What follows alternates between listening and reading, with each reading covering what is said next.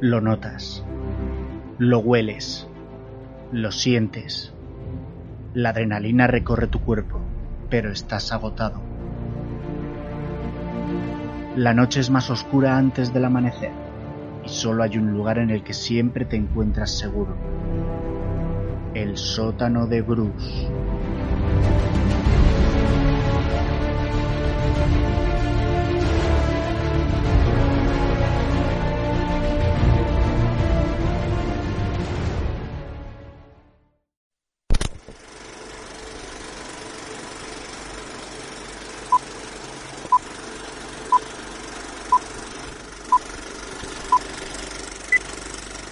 Estreno de cartelera.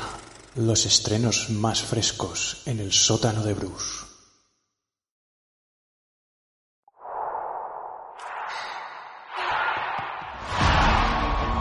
Este mundo aún no está preparado para todo lo que harás.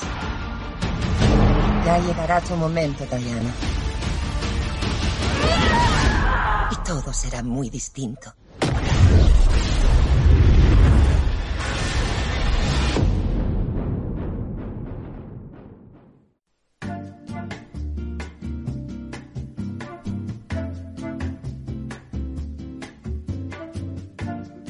Hola a todos, sotaneros y sotaneras, y bienvenidos a un nuevo podcast del sótano de Bruce.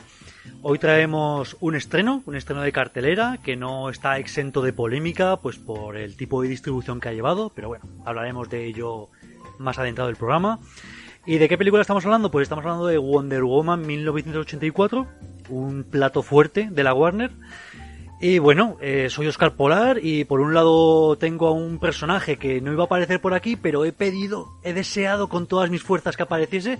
Y Diego Frickland, de repente te has eh, aparecido. ¿Cómo estás? Ten cuidado que los deseos son como la mano de mono, ¿eh? Que al final se vuelven en tu contra.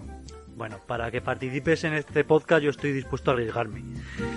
Y por otro lado tenemos a, a Wonder Boy, al chico maravilla que viene con su lazo de la verdad. ¿Qué pasa, David? Hola, pues bien, aquí estoy, sí, sí, con mis, con mis poderes. Hostia, Aquí en este- Boy. En, en esta ocasión, poderes críticos. Poderes críticos. Bueno, a ver, tenemos Wonder Woman que por lo menos podemos tener un estreno de cartelera de una vez, ¿no? Que siempre estamos ahí con dificultades por el tema de la pandemia. Este por lo menos se ha estrenado en los cines. Eh, tiene críticas positivas, críticas negativas. Eh, yo lo primero que quiero saber es si os ha gustado, porque bueno, a lo mejor en condiciones normales no habría aparecido por aquí esta película, pero ante la falta de, de, otras cintas, pues aquí la traemos, ¿no? A ver, eh, Diego, ¿te ha gustado este Wonder Woman? Pues me empezó interesando bastante, eh, sobre todo por esta búsqueda que tengo de referencias de personajes femeninos, de superheroínas, para, para mi hija, y deseando que, que salga algo interesante que poder ponerle en el futuro. Pero fui perdiendo mucho interés a lo largo de la película. Tengo que reconocer que se me hizo muy larga y que fui viendo cosas que me resultaban absurdas en la trama, la verdad. Ya, Y al final me resultó una película quizá incluso excesivamente infantil, ¿no? Sí, eh, bueno, tiene. eh, diga- digamos que es una película que se moja poco. No te da a lo mejor todo lo que esperabas como fan de superhéroes o de DC. Pero bueno, eh, más adelante hablaremos de ello. David, quiero conocer tu opinión. ¿Qué te ha parecido esta Wonder Woman 1984? Pues la verdad es que yo tenía tenía expectativas en esta película, ¿no? Porque visto que, que las películas de DC eh, no han salido bien paradas en, en las críticas, sobre todo por parte de los fans, pues yo esperaba que se mimase un poco el producto de, de Wonder Woman, ¿no? Igual que se han mimado algunos otros personajes como Aquaman, que, que la película la verdad me pareció bastante bastante bastante buena dentro de las que hay en, en DC y me ha decepcionado bastante. No no me parece que esté a la altura de la primera Wonder Woman o sea No, me parece que ha habido un bajón de un bajón de calidad y un y una pormenorización del personaje en sí que no, no me ha gustado. Sí, yo estoy de acuerdo contigo porque en esta rebaja de la calidad en todos los aspectos, tanto en el guion como técnicamente, no sé si técnicamente o en la actuación, eh, porque en las eh, peleas algunas las veo un poco exageradas y unos movimientos un poco extraños. Y si bien creo que la historia es muy comiquera y si yo la leyese en un cómic, en una viñeta, eh, me parecería genial y, y estaría pegado a las páginas hasta el final, cuando hacen la traslación al medio cinematográfico, no me la termino de creer. Es un poco extraño esto de, de una piedra que pides deseos, de repente aparece un antiguo novio. Pero bueno, eh, simplemente voy a decir que, que, no ha colmado mis expectativas, que esperaba mucho más de ella. Y que, y repito, que no es una película que se moje demasiado, es una película muy independiente, que las podríamos sacar directamente de este universo cinematográfico de DC. Eh, pero bueno, qué mejor que empezar con la película haciendo una pequeña sinopsis. ¿Nos cuentas un poco, David, de qué va esta cinta? Sí, pues bueno, eh, tenemos aquí la historia de, la princesa Diana, ¿no? De Wonder Woman, esta vez situado en, en 1984. Y aparece, pues como bien has comentado antes, aparece un objeto, un artefacto que es como una especie de piedra que parece poder cumplir los deseos del que la toca. Y de esta manera, pues hay un par de personajes en, en esta película que son, por un lado, Cheetah, que es archienemiga de Wonder Woman en los cómics, y por otro lado, Max Lord, que es el. es interpretado aquí por Pedro Pascal, que es una especie de, de Donald Trump, ¿no? Pero poco, un poco más cutre, si cabe. Y estos dos personajes, pues bueno, al final acaban utilizando la piedra para su beneficio y para... Y claro, obviamente pues Wonder Woman no lo puede permitir. Eh, un poco esto sería la sinopsis. Luego entramos más en detalle si queréis con el resumen.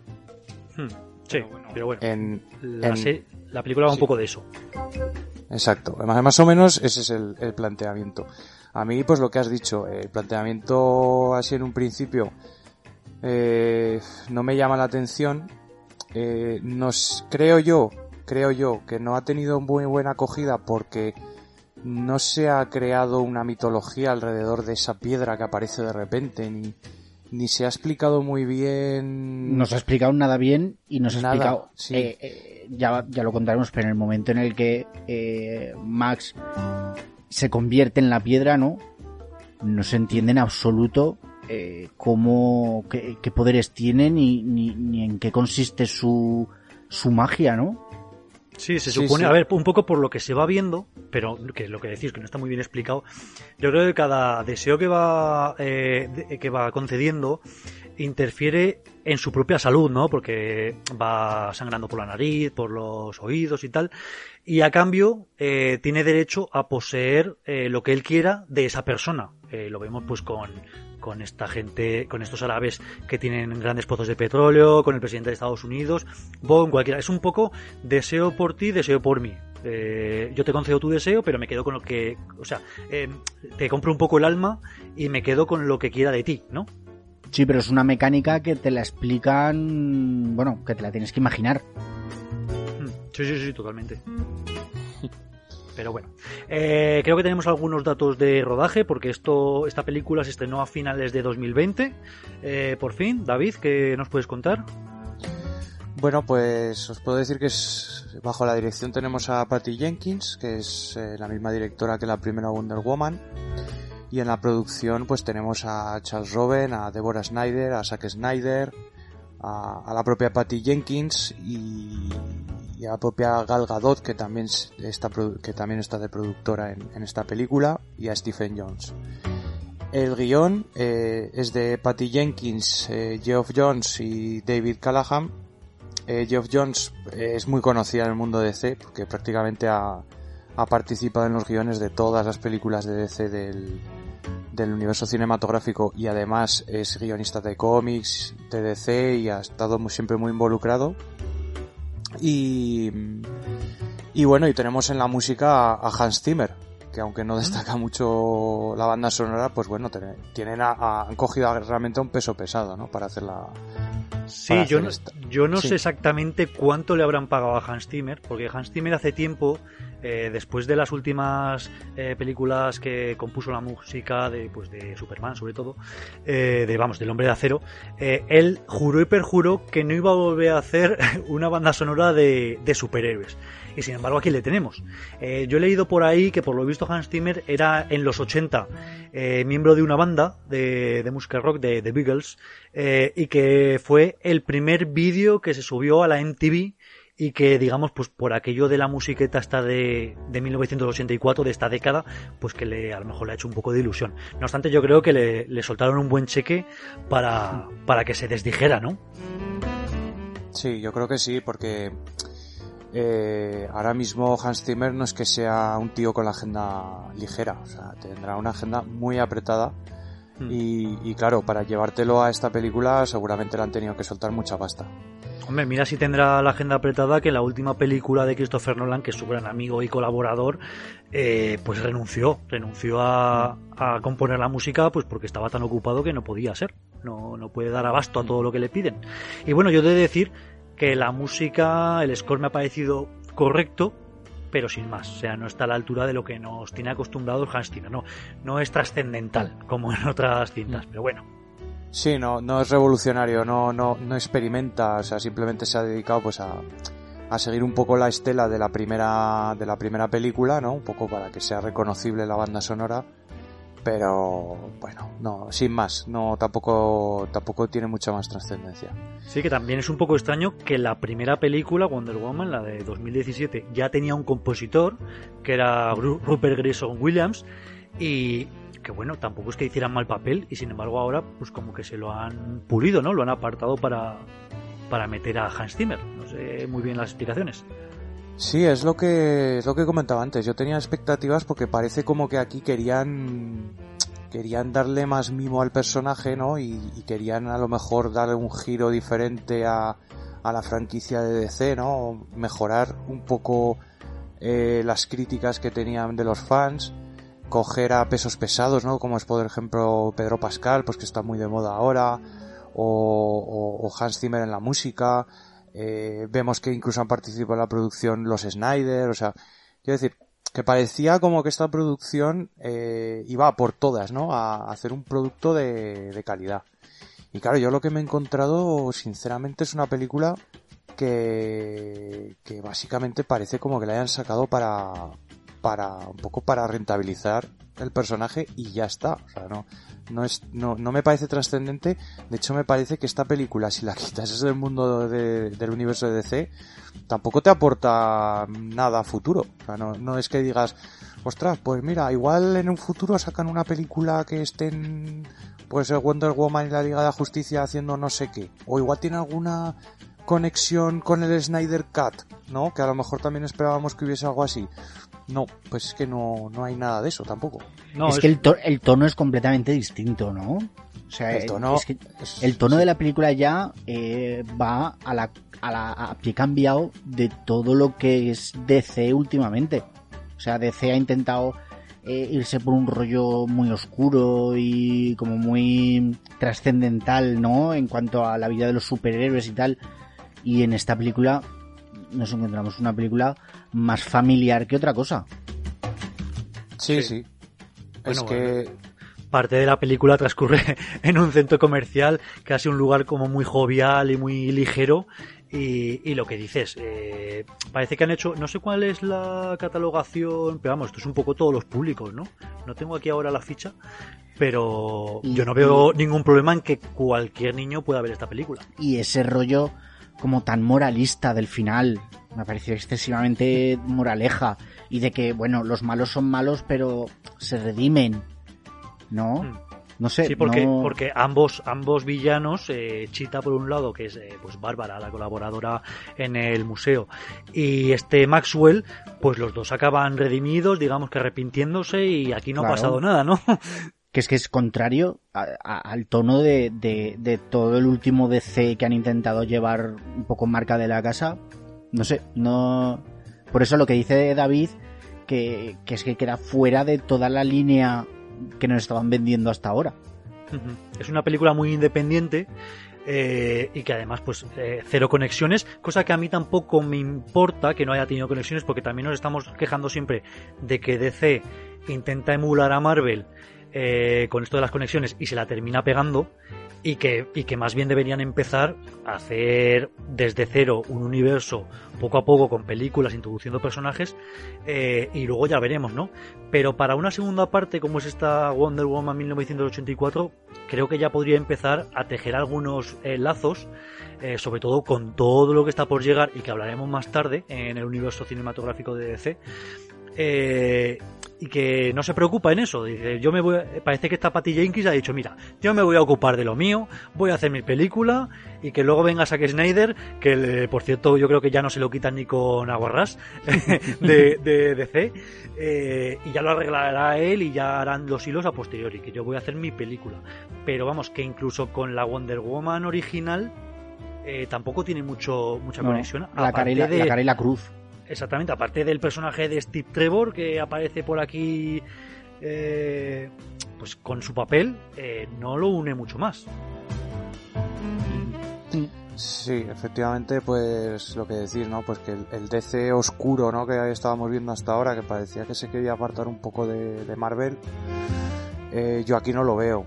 Aquí lo que veo es una película bastante blanca, eh, con malos que no son malos, pues que son gente que en algún momento tropiezan. Se han extraviado, sí. Sí, pero que claro, eh, casi acaban con el mundo, pero da igual. Al final parece que da igual, y entonces así se queda todo. Entonces, pff, no. Claro, es que la cosa es quién va a pagar esta factura, ¿no? ¿Quién va a pagar los platos rotos de todo lo que ha ocurrido? Porque parece que como todos se arrepienten, pues aquí no ha pasado nada y ya terminamos con una escena así en la nieve, en una especie de parque de atracciones o de ferias y todo el mundo contentos. Pero claro, la que ha liado Maxwell, eh, el personaje de Pedro Pascal, ha sido gorda. Entonces, a mí me parece un villano como súper exagerado, pasadísimo de vueltas, no sé a vosotros, Sí, eh, rozando la locura incluso, ¿no? Sí, sí, pero yo creo que eso está muy hecho a, a propósito, ¿eh? No es una Hmm. cosa que, que a Pascal se le haya ido la mano, sino que No, yo no, creo no. Que, que es el tono que se buscaba en la película. Ya. No, no, Sí, y, yo- que si, y que si se le va la mano al actor, para eso está el director, para decir, "Ch, eh, bájate un par de puntos, ¿no?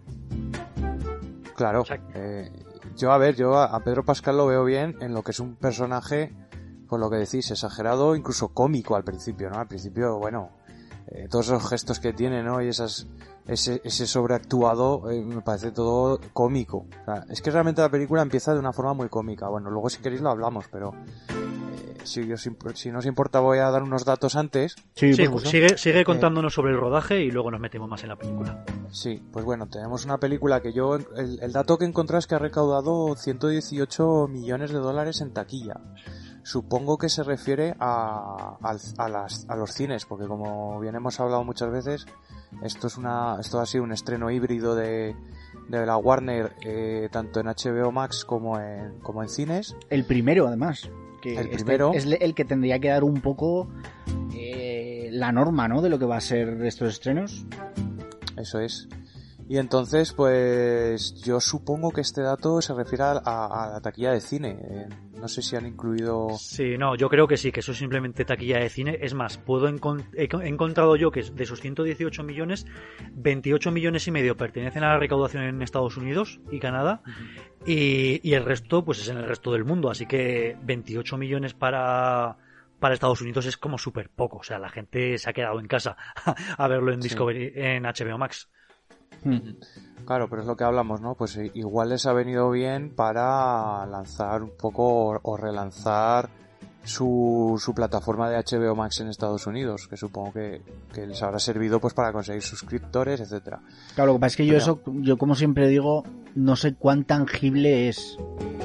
Eh, supongo que ellos, claro, tendrán su forma de hacer los cálculos y tal, y unos logaritmos perfectos que, que podrán saber cuánto ha movido Wonder Woman en HBO Max.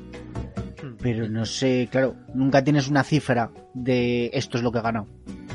Claro, y, y aún así tampoco te la van a dar, como mucho van No, a sacar un poco de van a sacar un poco de pecho y van a decir que es el estreno más visto de la historia de HBO Max, que bueno, eso es decir poco, eh, y tal y cual.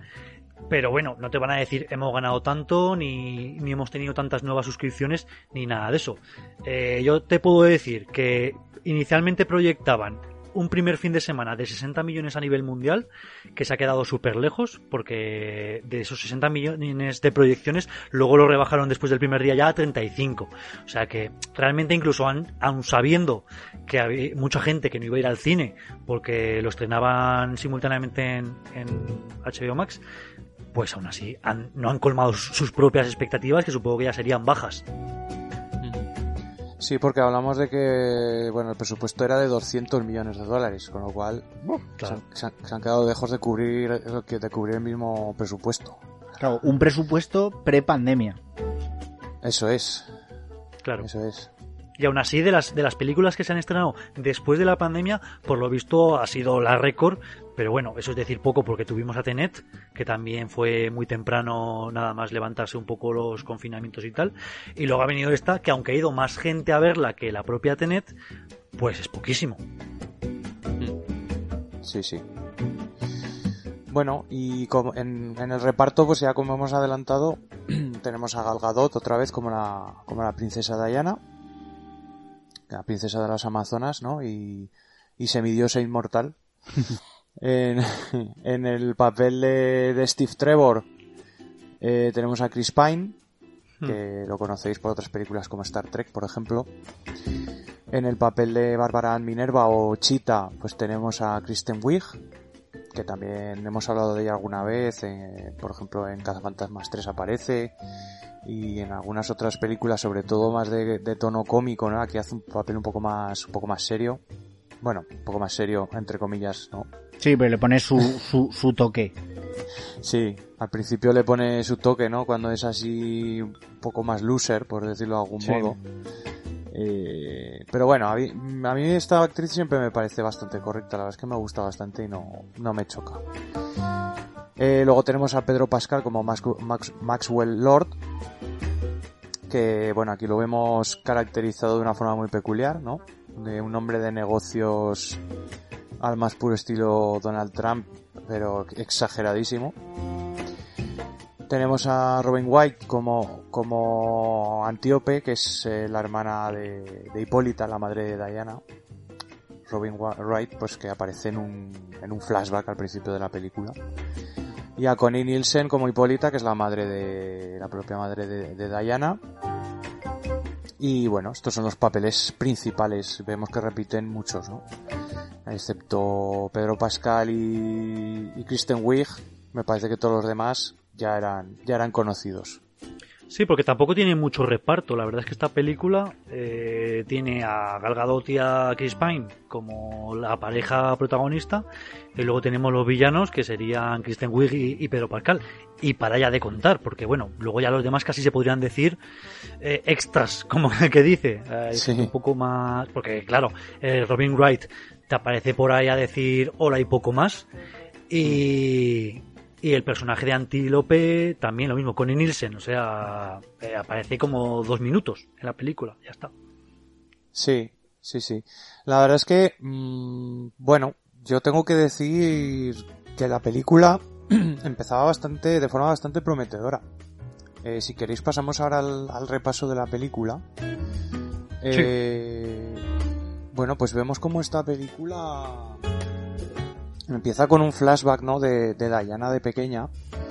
Y vemos ahí pues ese, ese mundo de las Amazonas que, que ya nos habían enseñado en, en la primera película y los vemos como, como compitiendo en una especie de, de olimpiadas, ¿no? Como si fueran las olimpiadas, las, los Juegos Olímpicos de, de Atenas, pero en plan Amazonas. Y vemos a Diana de pequeña, vemos a su madre, a su tía, etcétera, que son un poco las que ya, los personajes que ya nos presentaron en la primera película y, y, bueno, pues que siguen aquí repitiendo. Eh, esta escena, claro, eh, dice una frase que parece ser que va a ser importante en, en el desarrollo de la película, que bueno, vemos como Diana acaba perdiendo, ¿no? Es una niña, es como una niña más pequeña que los demás competidores, es, o por lo menos la impresión que da es esa o la que quieren dar, ¿no? Aunque ella pues está destinada a hacer cosas muy grandes, como le dice su madre, pues acaba perdiendo la, la prueba, intenta hacer trampa, bueno, trampa, entre comillas, porque intenta coger un atajo y entonces acaba llegando antes que las demás, pero la detiene, la detiene su tía y le dice pues que así no se puede, no se puede ganar, ¿no? Que, que al final solamente queda la verdad, que la verdad es como lo más importante. Y sí, porque la, la moraleja es un poco como que no puedes tomar atajos, aunque yo creo que lo que hace la niña en la prueba no es trampa ni mucho menos, pero... Pero bueno, tampoco me creo mucho esto de que esta niña pueda vencer a, la media docena de amazonas experimentadas eh, así tan fácilmente. Eh, lo veo un poco irreal. Sí. Sí, lo que pasa es que en la, primera parte ya dejaban caer como que ella era una especie de elegida, ¿no? Entre sí, bueno, las demás. Ella se supone que es descendiente de los dioses, ¿no? O algo así. Es Por eso. de Zeus. O sea, mm, es, por eso. Es, una semidiosa bastante poderosa y claro, pues tiene, tiene esa especie de, mm, de, tiene como una, un destino, ¿no? Que cumplir, eh, un poco además estilo de los, de los semidioses griegos y claro, tiene que, cumplir esa, pues, digamos que, tiene como una especie de, eh, que es como un elegido, vamos, como una, como la elegida entre las amazonas, ¿no? Entonces, claro, ella aquí pues se demuestra que es más poderosa, que es más rápida, que, que puede llegar a vencer a los demás, aunque haga tajos. Pero bueno, lo que le intentan enseñar su madre y su tía es que es que hay que hacer las cosas eh, como, como hay que hacerlas, ¿no? Hay que hacer las cosas sin, sin coger atajos, hay que hacer las cosas bien. Hacerlas bien, sí.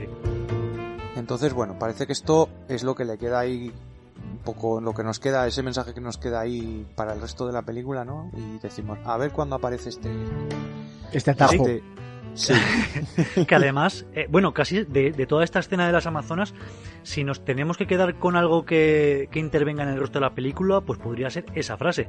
Porque aunque está muy bien ver toda esta prueba de Amazonas, es un regalo para la vista, y parece que si no haces una película de Wonder Woman tienes que enseñar eh, Temistira y Amazonas sí o sí. En realidad no es que aporte mucho a la trama de la película, ¿no? No aporta nada en absoluto. Por eso que está un poco de gratis. Es, un maguffin para, para esa frase para decir cómo pues todo lo que lo que va a venir en la película a Dayana le ha venido esa sabiduría porque se lo dijo su tía en ese momento concreto. Ya está. Hmm. Claro, a mí me, me gusta esta, este principio porque parece que va a ser trascendente, ¿no? Pero es verdad que luego se diluye un poco en la película, o sea, porque le está diciendo a su madre pues que va a hacer cosas, cosas importantes, que, que nada va a ser igual, que ella va a cambiarlo todo. Y, y ostras, luego vemos, en el resto de la película vemos a una Wonder Woman un poco venida a menos, ¿no?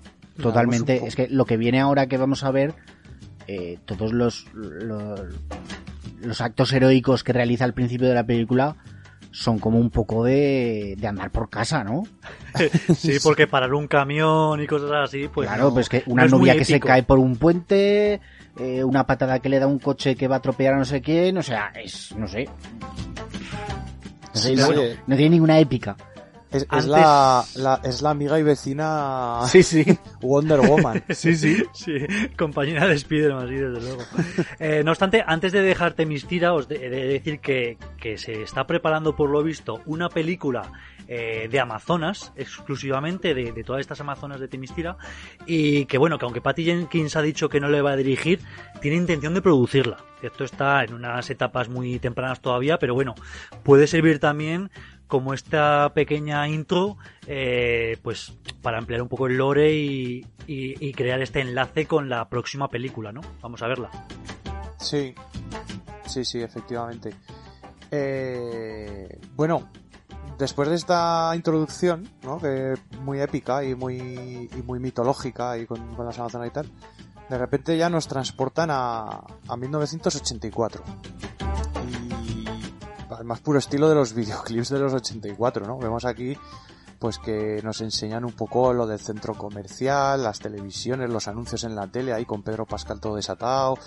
Eh, yo esta parte, la verdad, dije, madre mía, o sea, no me lo esperaba, no me lo esperaba para nada, o sea, yo, yo, esperaba que, pues vale, que te dijesen que estás en el 84, pero no que te lo presentasen en plan Stranger Things, ¿no? Es un poco, No sé, a mí, a mí me, me pareció esto como, como demasiado demasiado cómico. O sea, me parecía hasta cómico, ¿no? El- Mira, mira, me has, me has robado de la, palabra, de la mente la, la referencia a Stranger Things, porque madre mía, se ha dado influencias esa serie, que ahora parece que toda película Sí. que, digamos, se sitúe un poco en esta década, pues parece una copia, ¿no? A mí, me reco- en cuanto lo estuve viendo, me recordó mucho Stranger Things, especialmente la última temporada, que casi toda se desarrolla en el, en el centro comercial.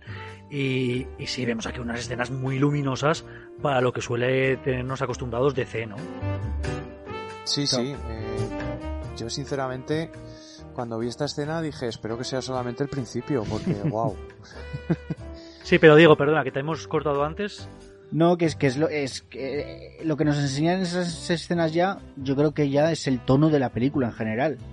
O sea, y lo que decís de, de Stranger Things, eh, sí que fue un poco la serie que en su momento eh, intentó revitalizar un poco la, esa esencia de los 80 que, que, bueno, yo entiendo a los productores, eh, simplemente con, con escucharnos algún, alguno de nuestros episodios, ¿no? Eh, nosotros tres mismos somos personas que ensalzamos esa, esa década, ¿no? Eh, los 80, más en concreto el 84. Pero me Pero parece es- muy facilón eh, que para trasladarte a 1984 tengas que llenar todo de colores chillones y, y así la gente con unos ropajes tan tan raros, tan ochenteros, nunca mejor dicho, eh, creo que es de, de recurso baratillo, ¿no? Que, Es creo que, al igual que en, que en Stranger Things, eh, sobre todo en su primera temporada, quizá en la última del centro comercial es un poco más heavy, pero se veía el, eh, los 80 naturales. Eh, estos 80 de, de esta Wonder Woman los veo súper de cartón piedra, ¿no? Sí. Sí, Sí. yo creo que van a, lo fácil. Este es el recurso fácil de, mira, te pongo un centro comercial, gente con ropajes así antiguos y sobre todo mucho color y muy chillón y, y todos muy felicianos. Y creo que, que para una película así podría haberse llevado de otra manera, no lo sé. Claro, igual no tanto lo que, lo que esperas del 84, sino lo que era re- realmente el 84. Eh, Lo que pasa es que tiran hacia lo fácil que es lo que todo el mundo piensa cuando te dicen 84. Sí, aparte yo creo que además no aporta no aporta mucho. O sea, podías haber puesto el 84 como podías haber puesto el 95 como podías haber puesto el 2005. O sea, En cuanto, al, en cuanto al tono de la película, no aporta nada. Lo único que, que da es que el, el final, pues ese rollo de la Guerra Fría y, y la tensión nuclear. Sí, Ya yo está, creo que, sí. que está Eh, metida esta década un poco pues por el tema de los misiles nucleares y para que sea un poco eh, a caballo entre la entre la Wonder Woman de 2017 que estaba creo que ambientada en torno a la Primera Guerra Mundial, puede Sí, ser, sí, sí. Sí. y, y la, sec- la secuela, tercera película de Wonder Woman, que parece que está también proyectada y que Patty Jenkins está detrás del guion también, que por lo visto ya, esa ya será en la actualidad. Entonces, digamos que esta segunda está como a caballo entre esa Primera Guerra Mundial y la tercera película de Wonder Woman, que será en la actualidad. Entonces, a ver. Y que lo retro vende, no nos engañemos. Claro, es lo que es lo que digo, que ese revival que estrenó Stranger Things, yo he visto ya unas cuantas películas y, y series que intentan que intentan tirar del, del mismo carro. Pero, Claro, joder, pero, no pero no esperaba estáis- yo que DC se tirara por el camino de por ese camino del revival y de, de lo que otros hacen, ¿no? No sé, me parece muy facilón. Y no os estáis cansando ya de Totalmente. tanto, de tanto eh, revival ochentero, porque, total- porque claro, cuando comenzó Stranger Things, pues claro, fue una revolución, todos nos subió el hype, pero es que llevamos ya cuatro temporadas de esa serie, eh, que yo os digo ya que ya... y otros productos la- que han salido. Exactamente, que yo la última temporada la vi un poco por ver y todos los todos los productos que han ido, digamos, a rebufo y que han aprovechado ese ese hype eh, ochentero en el que estábamos para decir, mira, pues yo también me voy a meter. Entonces, pff, yo No, me no, parece un poco innecesario. Lo que no entiendo es cómo la Warner se ha tirado hacia, hacia ese rebufo de, de, de otras, de otros productos, ¿no? No sé. Hmm. Es que no sé si, eh, David, me lo podrás decir, eh, ¿no es- ¿está basado en un cómic? ¿En un cómic Eh, escrito? No. No. O sea, a ver, quiero decir, eh, sí que hay cómics, eh, sí que hace la película guiños a, a varios cómics, pero no es uno concreto este. Mm. Chita pues- sí que aparece, Chi- Chita sí que es eh, un, un, un- Sí. una archienemiga de, Sí, de sí, Wonder sí. Woman. Sí que hay muchas cosas que aparecen en la película que hacen referencia a varias varios cómics diferentes antiguos de, de Wonder Woman. Eh, sí que incluso el tono de la película yo, yo creo que querían ir por el tema del, del superhéroe típico de la época, ¿no? Del típico superhéroe que va salvando a la gente por la calle. Yo creo que han ido un poco por esa, por esa línea, pero ostras, que se quedaban, es que está todo metido tan con, con calzador, porque, bueno, vemos ahora después de, después del tema de, de todas estas imágenes ochenteras y tal, de repente nos meten un atraco, ¿vale? Que parece un atraco normal, o sea, no parece, no parece nada, nada especial. Eh, que por cierto ya hacía tiempo que no veíamos atracos, ¿no? En las pelis de, de superhéroes. Y, y aquí es donde roban una especie de artefactos del mercado negro que por algún razón tienen, por alguna razón tienen en una joyería, En una joyería, en un centro comercial. en un centro comercial. Que es que es, es lo más cutre. Y que, y que los ladrones son de, de, de TVO, pero de, de TVO de temeo. O sea, Sí. son, Sí, sí. vamos, son jodidamente absurdos. son muy torpes. eh, aparte, pues acaba llegando Wonder Woman y, y, claro, los detiene obviamente porque porque hay uno de estos de estos criminales que se le cae la pistola, luego coge a un crío, ¿no? De como rehén porque se ve ahí acorralado por la policía y entonces aparece aparece Wonder Woman para salvar el día, ¿no? Y mm, hay una cosa que sí que me gusta en la peli y que incluso la propia Gal Gadot ha- ha hablado sobre ello y es que esta Wonder Woman no lleva el escudo y la espada que vimos en otras películas, sino que va con su con el lazo, sobre todo usa el lazo y las y las muñequeras, ¿no? Y esto dice que es porque claro, querían darle un aspecto al personaje más más pacifista y no tan y no tan Guerrero. Bélico. Entonces, claro, la espada y el escudo como que son, son armas bélicas y también y le dan un aspecto más de guerrera, pero querían un aspecto un poco más pacifista, un poco más del estilo de la de la Wonder Woman a lo mejor de la serie de los 60, ¿no? Y, por eso usa tanto su lazo. A mí esto, bueno, me parece bien, me parece una hay, hay escenas bastante chulas con el lazo. Esta no es una de ellas. A mí esta escena, ostras, me pareció casi de de comedia. O sea, el, eso de balancearse con el lazo por ahí, por dentro del, del, del centro comercial, lanzando a, al, al, al atracador con el lazo dentro de una especie de tambor, o no sé qué, qué es eso. No sé, me pareció como de Benny Hill, ¿sabes? Esto. Sí. Lanzando Es que a los- la, los a la movi- niña contra el, contra el peluche gigante. Es que los movimientos no me parecen naturales. O sea, vale que estamos en una película de superhéroes, de esa fantasía, y que todo tiene que ser un poco exagerado, pero ya sea con los balanceos del látigo cuando vuela de aquí para allá, o cuando neutraliza a estos villanos, por llamarles villanos de alguna manera, a estos atracadores, y les tira al suelo, o les tira al tambor, lo que dices, joder, pues hay que mantener un poco las leyes de la física, ¿no? Creo yo, o sea, no es normal que uno, un tío con un empujón vuele 5 metros así como así, creo yo, ¿eh? Ah, Por eso ya son, este tipo de cosas me sacan un poco, o sea, eh, es muy comiquero, eh, lo ves y, parece que estás leyendo un cómic, como ya he dicho antes, que la, toda la historia me parece que puede funcionar muy bien en un cómic, pero cuando, cuando lo transfieres a, a una película, pues hay que tener en cuenta que la gente lo va a ver ahí en carne y hueso y que no puede estar pensando esto es irreal. Eh, hay que intentar ser lo más natural posible, creo yo, ¿eh? Sí, sí, a mí este principio, ya os digo, me pareció totalmente cómico. Sea, Me pareció una cosa que se aleja mucho de la Wonder Woman que veíamos en la, en la primera película. Y aún así tengo que decir que no me resultó mal, ¿eh? Yo la, la empecé a ver y, y me gustó. Me gustó el tono porque, como ya he dicho, eh, lo vi una película que, que fácilmente le podría poner a mi hija en, en poco tiempo, ¿no?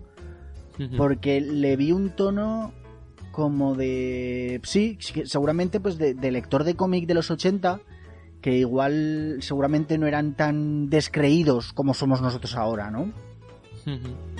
Sí, sí, Esto- claro. supo- supongo que esto mismo lo ves en la serie de televisión de la época y la gente lo fliparía en colores.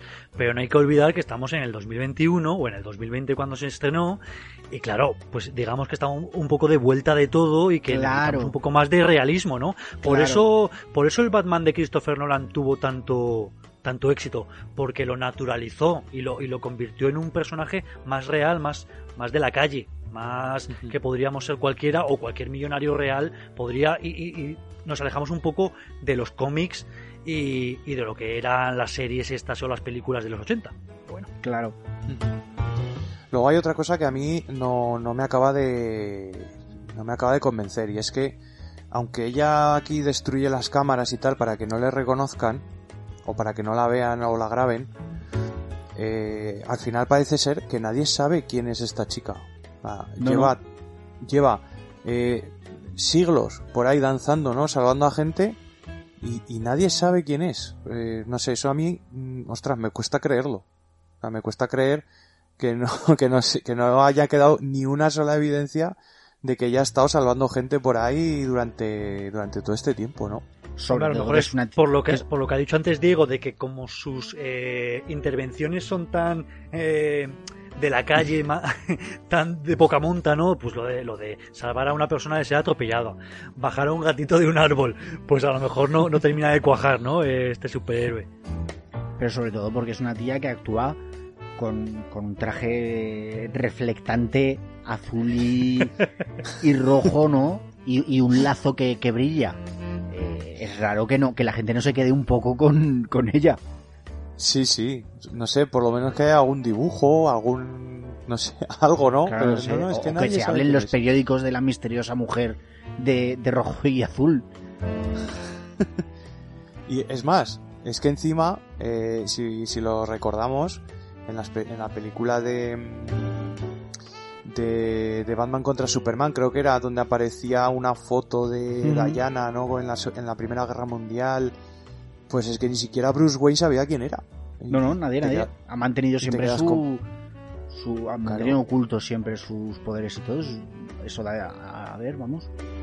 te quedas en plan, pero ¿en serio nadie, en serio nadie, nadie se ha quedado con, con esto o ha, o ha intentado atar cabos y decir, ostras, igual esta chica del lazo es la misma que estaba en la Primera Guerra Mundial ahí, no sé, algo, ¿no?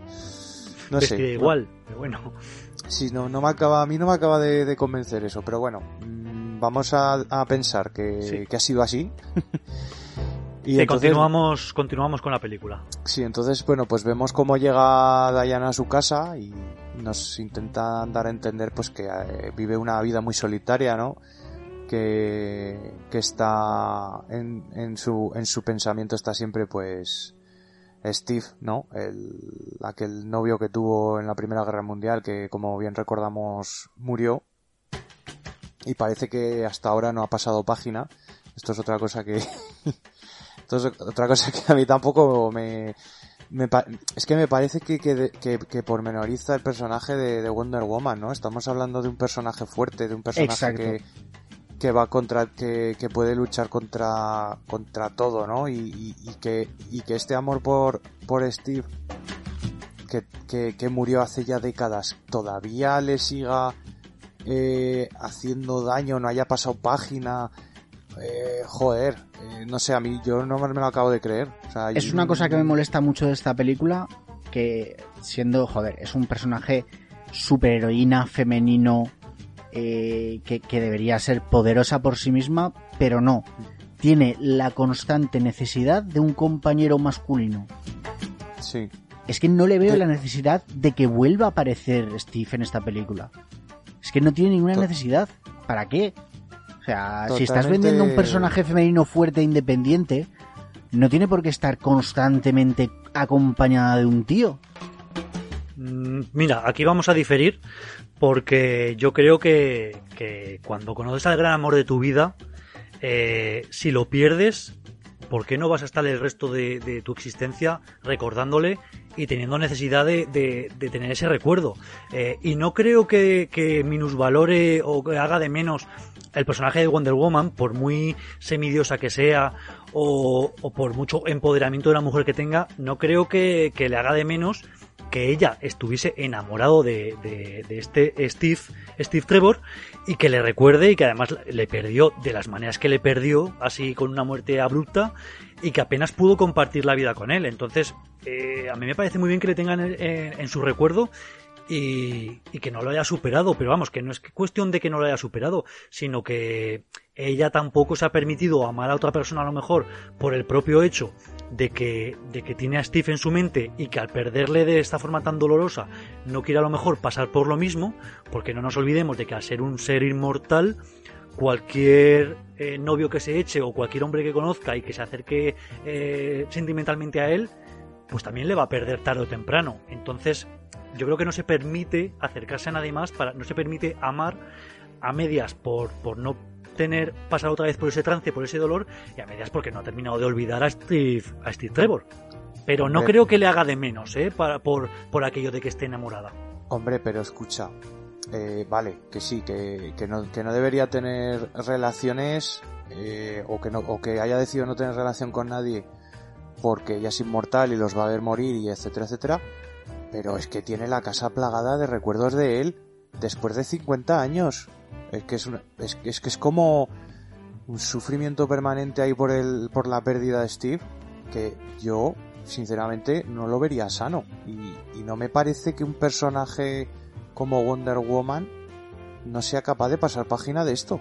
O sea, lo veo como, aunque sea el amor de su vida, del amor de, va- vamos, el- el- su alma gemela en siglos, al final yo, que, yo creo que mm, tienes que tener la, sufi- la suficiente eh, fuerza y la suficiente eh, autonomía como para decir voy a pasar página, ¿no? Bueno, y creo que pasa página al final de esta película porque tiene un poco como que despedirse de, de Steve Trevor y que tendrá la oportunidad. En su día no tuvo la oportunidad y parece que tiene ese bloqueo que le impide pasar página. Pero vamos, que para mí no, no es nada que, que vaya en demérito de- del personaje ni de la película. O sea, Pero me yo parece lo- perfectamente normal. Yo me pongo en su no situación y a lo mejor estaría igual. es de que, de que la película lo necesite como acompañante de aventuras, Sí, sí. ¿sabes? Es que no es solo un- no es solo su necesidad sentimental, ¿vale? Que eso lo entendería. Pero es que el tío no aparece solo para cerrar ese vínculo sentimental, aparece para acompañarla en las aventuras como como pues no sé, como un Robin, ¿no? Y joder, yo creo que no lo necesita en la película. No, claro que, claro que una eh, semidiosa como Diana necesita a un humano que no hace casi nada. Eh, o sea, que no hay que decir que no ayuda en casi nada porque, claro, cuando tiene los poderes de Diana, joder, lo que puede hacer cualquier humano pues se queda corto. Simplemente está ahí para acompañar, yo creo que es un poco, pues, al fin y al cabo es una secuela de Wonder Woman, la de 2017, y como tuvo tanto éxito esta pareja de actores y además tenían una química increíble entre los dos, pues repiten la fórmula. Pero, pero tampoco creo que, que esté puesto el personaje de Steve Trevor en esta película por obligación porque Diana necesita ayuda. Ni, ni creo que muestre la película que, que está para ayudar. Simplemente, pues es, es un tema de, de, contrato, de decir, mira, esta pareja funciona bien en pantalla, le ponemos, le llevamos otra vez y ya está. Como a, lo- sin- a lo mejor, a lo mejor los espectadores reclamaban esa presencia. Yo sinceramente creo que, que, que lo han puesto aquí a este personaje porque es el mayor vínculo con la primera película. Claro, para darle un se- poco de continuidad, ¿no? Claro, porque si pusiese solamente a, a Wonder Woman aquí sola y todo el mundo que conocía en la primera película ya ha muerto, pues bueno, se quedaría un poco descolgado, ¿no? Pero tampoco me hubiera parecido mal que hubieran abierto otro arco. Es que ya lo del lo de la historia de amor con Steve a mí ya no ya no me llama, o sea, y menos aún cuando hace ya tiempo y tiempo que se murió. Luego encima le cuesta un montón despegarse otra vez de él cuando cuando ha vuelto. Es que es en plan, en serio, eh, no puede acabar bien esto. Hombre, también, también eh, sirve la historia de- de Steve Trevor para, para que veamos que Diana es falible, que, que, llega un momento en que parece que tiene que elegir entre el bienestar de la humanidad y el suyo propio, y ella misma se enfrenta a esos sentimientos de decir, ¿por qué tengo que renunciar siempre a lo que quiero, no? Que, que por mucho Wonder Woman que sea, pues tiene mitad de humana, ¿no? Entonces, eh, me parece bien que, es que, que, hasta los superhéroes se encuentren en esa tesitura de que a veces digan, pues esta vez voy a pensar en mí, ¿no? Como dice esa, esa canción de los suaves, eh, por una vez voy a pensar solo en mí. Y, y no, vemos también que, que, llegará a superar esa historia y que ve que tiene que renunciar a su amor y a su deseo propio pues, por el bienestar de la humanidad. Y, pero también me parece bien que, que lo pongan en esa tesitura, me parece un acierto de guion. Bueno, total que vemos, pues eso, a, a, Diana, pues que vive una vida muy solitaria, ¿no? Se va a tomar algo por ahí sola, eh, no quiere tener mucho contacto con nadie, la verdad es que no... Además, me eh, parece que el, el, camarero va a meter el dedo en la llaga cuando se acerca y le dice, ah, pero estás sola, pues me llevo el, el, el, no sé, el mini mantel del acompañante. Parece que está ahí metiendo, metiendo el dedico, ¿no? Para joder. Es que sale sí, como, sí. parece que dice como, ah, una mujer cenando sola. No puede ser. sí, sí. Eh... Bueno, yo creo que sabemos, se, se, nota el mensaje, ¿no? Que quieren. Sí, sí, vamos, pero es excesivamente. Te lo, te lo tiran a la cara. No, no es nada sutil, no es nada sutil, que es lo que yo achaco a esta película, que para. Es como lo que hablábamos antes de, de demostrarte en 1984 yendo a lo fácil. Creo que, que se puede utilizar un lenguaje cinematográfico un poco más complejo, que los espectadores, por muy despistados que estén, lo van a seguir igual y lo van a entender y para los que nos gustó un poquitín el cine, pues nos das un poco más de, miga que no esto de, ah, que estás sola, bueno, eso significa que estás sola en tu vida y estoy eh, representando tu soledad y tu necesidad de un acompañante. Venga, por favor, eh, seamos un poco más profesionales, ¿no? Y entonces, bueno, pues eh, después nos presentan a, a, Débora, ¿no? Interpretada por Kristen, por Kristen Wiig, que vemos que es pues una chica totalmente opuesta a, Diana, ¿no? Pues es un poco torpe, se le cae todo, eh, va un poco mal arreglada, o al menos es lo que nos quieren dar un poco a entender, ¿no? Me encanta, me encanta el personaje de, Kristen Wiig, de Bárbara, porque yo creo que representa a la mayor parte de la humanidad con lo que con respecto a que hay mucho loser suelto, yo me considero uno mismo, y que no siempre puedes estar proyectando una imagen de éxito como, como la proyecta Diana, y que, claro, eh, los demás, pues cuando vemos aparecer a una, a una estrella como Wonder Woman, pues nos quedamos obnubilados como se queda Bárbara cuando la ve, ¿no? Que dices, madre mía, qué pibón, y no yo que voy con estas pintas. Claro, lo que pasa es que, bueno, es un poco un papel que ya hemos visto en muchas, en muchas películas de superhéroes, ¿no? La típica loser un poco, pues eso, que no tiene éxito en la vida y que de repente de la noche a la mañana eh, lo tiene todo, ¿no? Es un poco ese papel, ese papel de, de, villana típica. Entonces, bueno, a mí me parece un poco repetitivo. Sí que es verdad que lo hace bien, eh, Kristen Wiig, pero, pero es un papel que ya, ya sabes lo que va a pasar. Está cantado. A mí ¿no? es que no me te... da como que, como que sobra un poco este villano, ¿no? O sea, si, sí. que si no estuviera, daría lo mismo. O sea, al final es un villano que lo único que te da es una pelea, pues porque contra Maxwell, pues no, una pelea física, pues no tendría mucho sentido. Y, y sale Chita, pues porque tenía que salir Chita, ¿no? Y porque es lo que le da al final el, el la, la, la pelea física entre las dos. Pero que claro. si no estuviera, tampoco pasaría nada al argumento. No, pero tampoco me parece mal eh, el demostrar una vez más que unos grandes poderes exigen una gran responsabilidad, aunque nos estamos cambiando de compañía, y que, y que el tener estos poderes en malas manos pues conviertes eh, al héroe en villano, ¿no? Que es lo que pasa con, con Bárbara, que tiene los mismos poderes de, de Wonder Woman, de Diana, pero los eh, escoge utilizar de forma diferente, de forma un poco hacia el mal. Y que cuando parece que se los van a arrebatar, pues que saca esa bestia que lleva dentro y que hace todo lo posible para evitarlo. Sí, yo estoy un poco con Diego, que este personaje pues es un guiño a los fans, no porque es la archienemiga de Wonder Woman en los cómics, pero está metido con cazador realmente. Es que no, no aporta realmente gran cosa, es, es, es un ayudante realmente de, de, Maxwell, sí. de Maxwell, ¿no? Mm.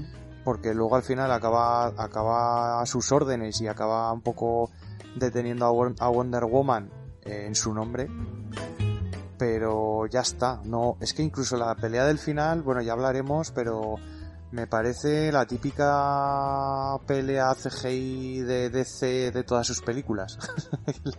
Película de, de, de, o sea, escena CGI mal hecha que no te aporta nada. No sé, bueno, luego lo hablaremos, pero a mí si no fuera porque es Kristen Wiig, la verdad es que este personaje eh, no me aporta nada en la, en la película. Y no me aporta nada y además me parece que da un mensaje erróneo de que una mujer puede tenerlo todo eh, porque tiene una piedra mágica. No, no me parece sensato pensar que alguien puede mejorar en su vida porque tiene una piedra mágica. A ver, no. Tú puedes mejorar lo que quieras, pero tienes que querer, ¿no? No tener poderes mágicos ni, ni tener algo que... Y aparte tener poderes mágicos o, ser una mujer de éxito como es luego ella, eh, tampoco quiere decir que seas malo o que seas malvado, villano. No sé, me, me, da la impresión de que el personaje está un poco cosido a trozos, ¿no? Han, cada uno ha ido poniéndole un poco de lo suyo y, y ha salido ahí una especie de personaje Frankenstein que no acabo de entender muy bien el mensaje que intenta dar. No, pero, pero bueno. yo creo que ella es una es una gemóloga eh, pues muy profesional en su trabajo y que es un vamos un portento en su campo pero aún así, por muy profesional que seas y por muy lumbreras que seas, pues mira, puede ser que tú, ni siquiera tu jefe sepa tu nombre, como ocurre con, con, con el caso de Bárbara, que, que la, la, mujer está de color, eh, pregunta por ahí, ¿quién es Bárbara? Dice que soy yo, que, que pues parece que es un poco su jefa, ¿no? Y que, y que hay mucha gente que se dedica a hacer su trabajo muy bien, pero es eh, son grandes desconocidos dentro de sus campos y que, y que necesitan un poco de empujón pues para, para llegar a la cima. Que, o sea, que un poco, que aunque seas una, una fiera, una, un portento en, en, lo que controlas tú, pues tienes que tener suerte y tienes que tener un poco de ayuda en ocasiones pues para estar en, en la cima que te corresponde, ¿no? Bueno, total que aquí se acaban encontrando eh, Bárbara con, con Diana porque bueno, a, a Bárbara se le caen todos los papeles y Diana parece ser la única que, que quiere ayudarla. Bueno, antes pasa un compañero suyo y se ríe un poco de ella y la mira un poco de, de reojo, como diciendo, eh, ahí te quedas, ¿no? Pringada. Y, y parece que Diana es la única que le hace un poco de caso. Entonces, bueno, pues al final parece que, que bueno, que a, rega, a regañadientes Diana le dice que sí, venga, que vamos a tomar algo juntas, ¿no? Al principio no quería, pero bueno, porque claro, Diana es una, ahora es una persona muy solitaria, no quiere quedar con nadie. Y, bueno, en este, en esta conversación que tienen, eh, al final acaba viniendo, viene la jefa de, de y de, y de Bárbara, ¿no? Que debe ser la responsable del Smithsonian. Y le dice a Bárbara que va a venir el FBI con, un, con unas piezas robadas, que, que son precisamente las piezas que hemos visto que han robado antes en, en el centro comercial. Y, inspeccionando estas piezas, ¿no? Pues eh, Diana, bueno, y Bárbara reparan en una especie de, piedra que al principio pues parece una piedra muy normal. De hecho, incluso Bárbara dice pues que está hecha de un componente que parece ser que se usaba para hacer falsificaciones. Con lo cual, pues no le, da, no le dan mucha importancia, ¿no? Pero bueno, ellos, la, las dos la tocan, la piedra, y tocándola pues parece ser que, que ocurre algo. En un primer principio nosotros como espectadores no notamos nada, pero luego lo vamos a ir viendo. Y, y bueno, vemos algo muy curioso que a mí me chocó. Que Bárbara con todos los estudios que tiene y todas las carreras y todo, no, no sabe latín. Porque lo lee Diana. Diana, pues uno de los poderes que tiene Wonder Woman, aunque muchos no lo saben, es que sabe muchos idiomas y, y, incluso puede aprender idiomas casi al instante cuando, cuando ella alguien hablar de, en, en, un idioma que ella no conoce. Oh, mira. Y entonces ella coge el cristal y puede leer, pues, eh, que es latín, ¿no? Y lo lee. Y, y me sorprende que Bárbara, pues, se quede como ahí va, ¿sabes latín? Eh, bueno, y tú deberías, ¿no? Con todas las Bueno, carreras que tienes en serio. no- Es, es gemóloga, tampoco sé yo. Deberías estudiar por las noches latín, que viene muy bien. Hombre, que, joder, que, que, que no sé, que eres una persona con mucha cultura ya detrás y, que- y que tu trabajo seguramente, tu trabajo seguramente vas a tener que tocar el latín, no sé. Bueno, eso me chocó, pero bueno, vamos a, vamos a dar nuestro brazo a torcer y vamos a, a pensar que no, que no sabe latín. Bueno, total que al final quedan las dos, ¿no? Hablan y Diana dice, ah, qué divertida eres, no sé qué, ¿no? Pues le estamos viendo pues que se, se insiste mucho en que en que Bárbara pues tiene tiene también cosas buenas como persona, ¿no? Que no es solamente una chica torpe que se le caen los papeles, sino que, que es graciosa, que, que, que es buena, que es generosa. Entonces, bueno, esto se nos va a ir enseñando ahora para, para que veamos cómo luego cambia el personaje, que sabemos ya que va a cambiar. O sea, ya- Claro, y que la pobre nadie le hace ni caso, entonces a nada que llega una persona como, como Diana, que es un portento de mujer, y que le da un poco de coba, joder, pues la otra parece que se quiere pegar como una lapa y decir, ala, venga, que vamos a ser las mejores amigas del mundo, vamos Sí. a comer hoy o algo, porque no sé qué. O sea, parece que se quiere pegar mucho a ella, ¿no? Sí, sí. Bueno, hasta el punto pues que ella ella, bueno, ella quiere ser como, como Diana, ¿no? Eh, Bárbara quiere ser como Diana realmente. Le parece como, como la mujer que ella querría ser. Y bueno, vemos pues eso, vemos aquí algún encontronazo con algún borracho en la calle, que esto, esto también, bueno, es, resulta raro, es un poco reivindicativo, ¿no? De, de cómo se trataba y se sigue tratando en muchos sitios a, a la mujer, ¿no? En, en la sociedad. Y, y no me parece mal, me parece que está bien llevado. Eh, Hay gente que se ha quejado de que a lo mejor rompe un poco el ritmo de la película, pero bueno, yo no, no veo que sea algo que sobre. Y... A mí me parece una escena un poco reiterativa. Sí. Porque ya habíamos.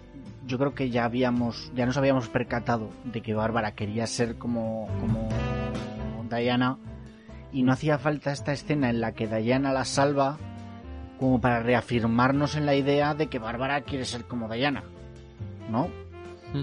No, pero no me parece que está mal metida desde el punto de vista de que nos presenta este personaje borracho que parece que quiere atosigar o, o acosar a Bárbara Sí, y que que, usan no puede luego- hacer nada porque es una, es una mujer que se siente débil y que no sabe cómo salir de este entuerto y, y que tiene que ser Diana la que venga a salvarla. Sin embargo, luego más tarde veremos como cuando tiene los poderes de Diana ya no se achanta y dice no tienes, no tengo por qué permitir esto, no tengo que permitir que me acoses y que te estés molestando a las mujeres y que te creas con el derecho de, de molestarme, ¿no? O de que si quiero pasear sola por el parque a las 11 de la noche, pues no tengo por qué tener miedo. Y, y, por desgracia, eh, a día de hoy, eh, creo que te diría que una mujer no se puede meter por un parque a esas horas por miedo a lo que le puede hacer cualquier degenerado, ¿no?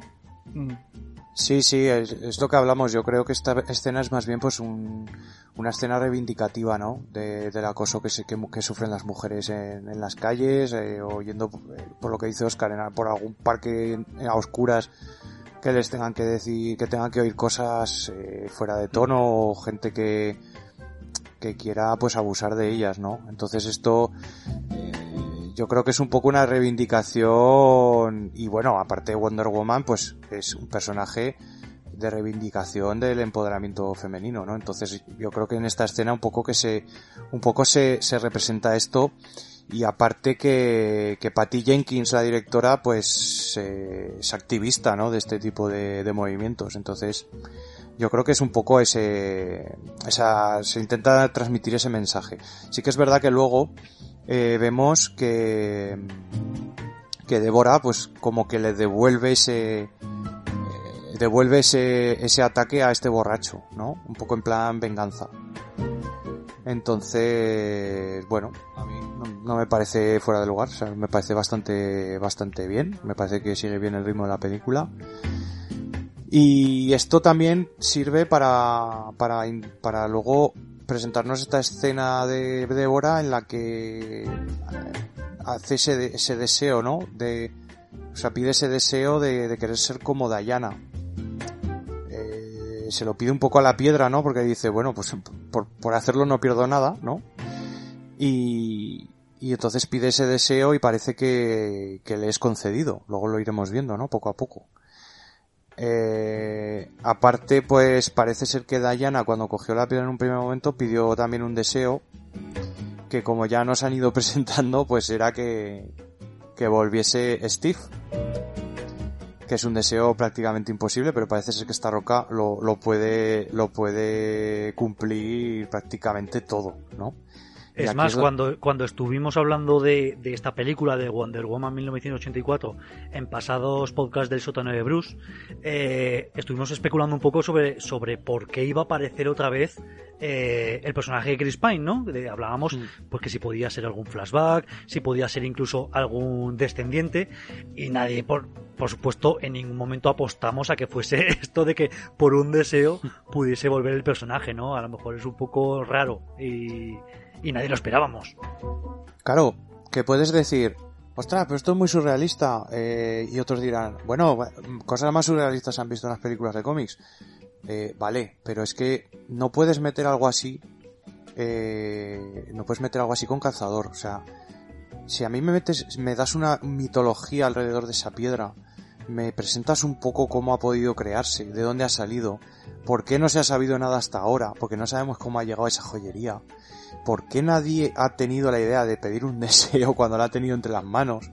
No, no sé, es que hay tantas cosas, te vienen tantas preguntas a la mente que ni siquiera se responden ni, intentan responderlas, o sea, está, directamente te ponen la piedra y te dicen, mira, esta piedra hace todo. Hala, así funciona. dices, eh, vale, pero ¿esto de dónde ha salido? Porque, ostras, me estás, me estás abriendo un melón aquí. Tú imagínate que esta piedra la coge cualquier otro, cualquier otro villano de DC. Imagínate lo que podría haber conseguido. ¿Por qué no lo han hecho? ¿Por qué no han ido por esta piedra? ¿Por qué nadie ha sabido nada de esto, no? De esta piedra. Además que apareció de, la, de la nada, ¿no? Claro, es que... Que no es, que no es como lo típico que, mira, se ha descubierto en una excavación, lleva siglos enterrado y por eso nadie se había percibido. Pero no, se supone que estaba por ahí rondando, ¿no? Claro, claro. El único que sabía algo era, era Max Lord. Porque él sí que da a entender como que ya la, la estaba siguiendo, ¿no? Exacto, luego. Como que había investigado, ¿no? Sobre la procedencia o sobre el recorrido que podía haber llegado y, y la estaba buscando, vamos. Sí, sí, es que todo esto me, me saca un poco de la película, porque claro, eh, piensas, vale, esto en una película o en un universo en el que solo existiese Wonder Woman, me parecería lógico. Dices, bueno, vale, pues mira, Wonder Woman no lo sabía, pues si ella no lo sabía, el resto de la humanidad tampoco, obviamente. Pero pero que en un mundo de DC en el que hay tanto villano con, con tantos poderes, que en el que hay tantos superhéroes, ¿no? Que nos lo han presentado ya. Porque si dices, no, es que DC no nos ha presentado ningún superhéroe. No, pero ostras, que es que nos ha presentado a todos ya, prácticamente. Y, y que te, de repente aparezca este artefacto que es prácticamente que te puede hacer realidad cualquier deseo. Y no se sepa nada. Y no haya una mitología detrás ostras, me saca muchísimo, me saca muchísimo de la, de la película.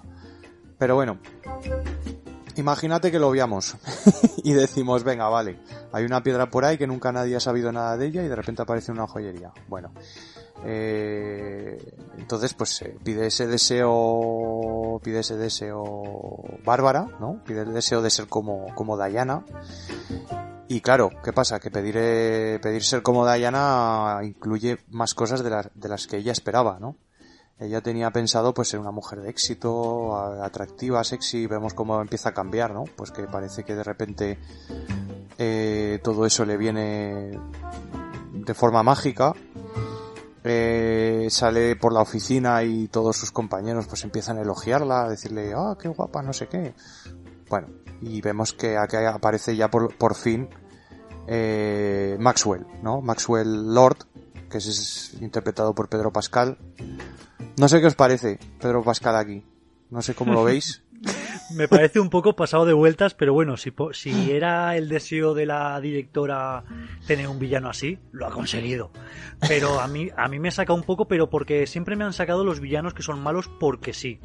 Yo creo que los villanos tienen que tener pues su trasfondo, su historia, el por qué se han convertido en lo que son Y aquí pues nos demuestra, nos da un poco unas gotitas, ¿no? De la vida de Maxwell, de que está separado, de que tiene un hijo, de que tiene que cuidarle, de que no le hace mucho caso, y de que su sueño es ser un empresario de éxito de petróleo, eh, por, el que no está teniendo pues mucho mucho éxito y, lo está buscando todo pues pues eh, pese a quien pese no a toda costa pero mm. no está no para mí no está justificado que se le vaya tanto la olla y que esté tan tan sobreactuado a mí me hubiera gustado saber un poco más de su plan no porque porque parece que como que, que él lo tiene todo calculado eh, porque enseguida en cuanto tiene la piedra en su poder, eh, tiene muy claro lo que va a hacer, ¿no? Convertirse en ella.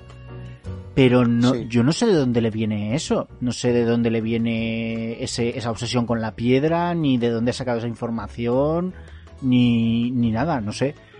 Yo que sé, un, un, flashback en el que su abuelo moribundo le dice, pues hay una piedra mágica que no sé qué. No sé, algo, ¿no? Que, que, que te diga de, de, de dónde le viene todo ese rollo. Sí, sí, estoy y de acuerdo. tampoco y tampoco veo la necesidad de tener que convertirse en la piedra. O sea, eh, sabes que hay una piedra de los deseos que está por claro. ahí, la llevas, la llevas toda la vida buscando. Pues cuando lo consigues, la coges y dices deseo ser un empresario de éxito o que me vayan Sí, bien sí. los negocios y ya está y se ha acabado. Pero no, para empezar rompes la regla de cualquier historia. Porque si todos sabemos que lámparas mágicas, objetos que conceden deseos, no vale eso de quiero mil deseos más. Claro. No, o sea, si te dan un deseo, te dan un deseo y ya está. Entonces, lo de convertirte en la piedra ya es una ruptura de, de lo que puede ser dentro de, de, del sentido común, pues este ámbito de fantasía de, de, de un objeto que conceda deseos. Entonces, ya rompe ahí el tenerte que convertir en una piedra, además, ¿para qué? No, no lo entiendo yo tampoco. Claro, no sé pero qué, él qué- lo hace tan intenta conseguir. convencido que me da como que él sabe algo más que nosotros. Pero es algo que no se llega a saber en ningún momento. Porque en algún momento te lo podrían haber explicado, ¿no? El, yo sabía que si me convertía en la piedra ganaba X más que, que simplemente pidiendo los deseos. Pero Hmm. como no se llega a explicar en ningún momento, no lo veo yo, no sé. Claro, y que vemos que la, la necesidad que tiene este Maxwell de llegar a cuanta mayor gente mejor, o sea, como que eh, necesita conceder deseos a todo el mundo para, para llevar a, a cabo su plan o para quedarse tranquilo, porque dice, tengo que conseguir más gente, más gente, más gente. ¿Qué necesidad hay? ¿Para Claro. qué? ¿No? Bueno, yo, a ver, realmente, si le buscas la vuelta, al final puedes encontrar explicación a todo, ¿no? Pero claro, ya te lo tienes que imaginar. Yo, yo, claro, en un primer momento pensé, bueno, se ha convertido en la piedra porque así no se la pueden quitar. La, Ujú. la- la lleva puesta, digamos, ¿no? Pero claro, es algo que me lo imagino yo. No- eso es lo que dice Freakland, que no, no se explica en ningún momento. Claro, pero ese rollo de conceder des- deseos con contraprestaciones que son las que realmente le hacen poderoso, mm, no sé, no, no lo digo a ver claro. Sí, porque claro, Claro. además esto de la contraprestación a la hora de dar un deseo se supone que empieza a funcionar desde que él se convierte en la piedra, porque tanto en los deseos de Bárbara como de Diana no han o sea, parece que no han sacrificado nada, ¿no? Simplemente pidieron un deseo a la piedra y se, y se le fue concedido, pero No, no han tenido, sí, que, sí, renun- pero- no, no han sí, tenido que renunciar a nada, ¿no? Sí, sí que hay un sacrificio porque, bueno, de Sí. hecho, Bárbara... Se sabe a la larga. Bárbara pierde su, su gentileza, su, su Ah, el ser sí. buena persona Sí, y, y Diana pierde sus poderes. Claro. Eso Sí, se va viendo, pero vamos, que, que te lo van soltando conforme avanza la película, pero es que, ostras, es que, es, que esa parte, es que está, todo el tema de la piedra es lo que os decía antes, es que falta un poco de mitología detrás y que te expliquen un poco todo, porque es todo un poco, pues bueno, me lo voy a imaginar. Por ejemplo, lo de lo de por qué eh, de repente Maxwell pues quiere todo el poder del el poder posible, ¿no? Pues claro, pues puedes pensar, bueno, a lo mejor es que la piedra está concebida así, ¿no? Para hacer todos los, todo realidad y entonces llega un momento que si una persona es la piedra, pues tiene esa necesidad de hacer todo realidad, ¿no? No sé, es que, pero es que te lo tienes que imaginar. O sea, no, Sí, no, sí. no se explica en ningún momento. Y- No hay un plan en todo esto. No, no, no hay, no hay un plan. O sea, es como si lo estuvieses viendo desde fuera, ¿no? Como si fueras un tío que pasa por ahí, por el, por el Smithsonian y, y- y ve a Pedro Pascal haciendo cosas así y dices, bueno, pues lo estoy viendo hacerlo, pero no sé por qué. Mm, sí. Entonces, bueno, pues le vemos que llega aquí pues con claras intenciones de, de, acceder a la piedra, ¿no? Eh, porque, bueno, habla con... Habla con, con Diana y con... Y con Débora. Aquí vemos pues que es un personaje bastante pintoresco. claro, él, él, él, pues debe salir por la tele haciendo anuncios y tiene una, una frase muy reconocible. Eh, pero claro, Diana dice, yo no tengo televisión, no te conozco de nada. y, el otro, en vez de interpretarlo como, ah, no tienes televisión, no te interesa, dice, ah, pues te puedo conseguir una. Conozco a gente en Sears. sí, y bueno, Bárbara pues se ve como abrumada, ¿no? Porque ve que alguien tan...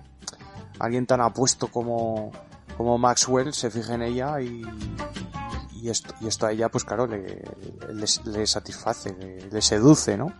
Se, no, se siente un poco, pues, como no se ha sentido otras veces, ¿no? Se siente admirada. Entonces, bueno, pues en, todo esto, cuando, cuando repite las, las frases estas de, de los anuncios y tal, es que lo único que me parece es gilipollas. O sea, me causa una repulsión este tío, pero no en plan de por lo malo que es, ni por... No, no, me parece un imbécil, simplemente. Sí, sí. Sí, lo intentan pintar un poco así, ¿no? Yo creo. Como... Como también un, perdedor en, en, su... En su... En, su, en, su, en, otra forma de verlo. O sea, es, una persona que, que tiene muchas aspiraciones pero que no ha llegado a nada, ¿no? En la vida, porque al final lo que está haciendo son anuncios de, de negocios totalmente vacíos que no llegan a nada, ¿no? Luego lo vemos que llega un, a una oficina que parece abandonada, una oficina donde no hay absolutamente nada, ¿no? Sí, yo creo que tiene básicamente una, una empresa piramidal, ¿no? Sí, tiene a, a, una chica pues que le coge las llamadas, que, que obviamente pues tiene pocas, y se encuentra con uno de los de los inversores de la empresa pues que le dice que es un estafador que todo lo que dice es mentira no que no que no van a llegar a, a esa a, conseguir todo ese petróleo que dice que van a conseguir. Y él parece que está muy convencido de que sí de que en algún momento lo va a conseguir. Claro luego descubrimos pues es que es básicamente porque tiene un plan con la piedra no de que va a conseguir este va a conseguir hacer realidad este deseo que también es arriesgado, ¿no? Porque te estás basando supuestamente en historias que no conoce mucha gente, que podrían ser invenciones, pero bueno, digamos que, que te lo puedes llegar a creer, bueno. Y entonces vemos aquí pues cómo está también su hijo, está todo aquí muy junto, ¿no? Vemos de repente a, pues eso, su empresa que es una mierda, la secretaria, el, el inversor que está ahí ya esperándole para echarle la bronca, su hijo también, ¿no? Que, parece como que tiene ahí algo con su hijo, como que quiere que se sienta orgulloso de su padre. Y vemos ahí, pues es un poco, ¿no? Eh, como, como también en cierto modo quiere ser alguien, alguien poderoso para su hijo, ¿no? Para, para ser el orgullo de su hijo. O al mm. menos es lo que nos intentan enseñar, ¿no? Que igual no es tan, tan, eh, Villano. tanto por él mismo, sino que también por, por, su hijo, ¿no? Y entonces, bueno, pues eh, después de esto vemos ya a una Débora totalmente ya desatada, ¿no? Bárbara. Eh, Bárbara, perdón. La vemos ya, pues que entra a, a, a, esta fiesta, ¿no? En la que han sido invitadas junto con Maxwell eh, y, la vemos ya, pues, pues eso, despampanante, ¿no? Y parece ser que, que se le ha, que se le ha otorgado completamente este, este deseo. Eh, Maxwell pues intenta seducirla en cierto modo para ver si puede acceder al, a su despacho, que es donde ella tiene la piedra. Eh, le pide a Bárbara que por favor si puede llevárselo a un amigo que, que, es experto en este tipo de piedras que le podría ayudar. Bueno, total que al final pues seduce a Bárbara que se ve un poco arrastrada por, por esta nueva vida que tiene, ¿no? Y, que, le, que le atrae.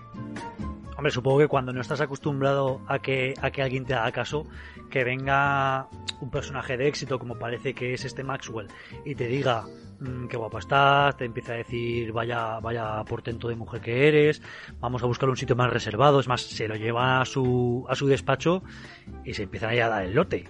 Cuando lo, lo que vemos realmente de que Maxwell, la intención es llevarse la piedra. Pero vamos, yo veo es. ahí normal que Bárbara se deje seducir tan fácilmente porque no está acostumbrada a que un hombre le haga caso. Bueno, ni un hombre, ni una mujer, ni nadie.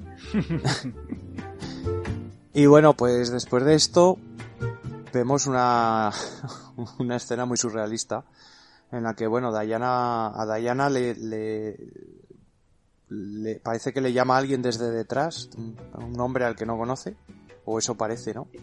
Pero este hombre de repente le dice varias frases que coinciden con lo que le dijo Steve cuando estaba en vida, ¿no? Y entonces se da cuenta de que ese hombre es Steve. Nosotros lo vemos porque sale representado por Chris Pine, pero en realidad ella que está viendo es a otro tío. Es como que la piedra le ha hecho realidad su deseo metiendo a Steve en otro tío, ¿no? Sí, sí, totalmente, que eso, que eso me, me, me parece, o sea, le, le ha robado la vida a alguien, ¿no? Sí. Hay, hay críticas por internet que, que contra eh, Diana y Steve Trevor diciendo que, que, claro, que estos dos no se están preocupando en ningún momento por la vida que están usurpando, que es eh, pues el personaje de El Hombre Guapo, porque se llama así, no, no tiene nombre, eh, están los créditos como El Hombre Guapo, y dice, pero claro, a este hombre le han robado la vida durante X tiempo y parece que no les está importando, ni a la una ni al otro. ¿no? Y si los Entonces- dejan, es para toda la vida ya. Claro, claro, Claro. que porque bueno, por, suerte entre comillas, pues termina desarrollándose la, la trama de forma que tiene que renunciar Diana a, a su deseo y este hombre puede volver a la vida, que digamos que tendrá pues X semanas de, de lagunas mentales, ¿no? Sí. De, de, de amnesia. Y dirá, oye, ¿qué ha sido de mi vida, no? Porque, pues claro, no se preocupan para nada de lo que está ocurriendo. Vamos, Claro, y no el espectador, pues tampoco, ¿no? No lo entiendo Pues- porque simplemente no revivirlo y ya está, ¿no?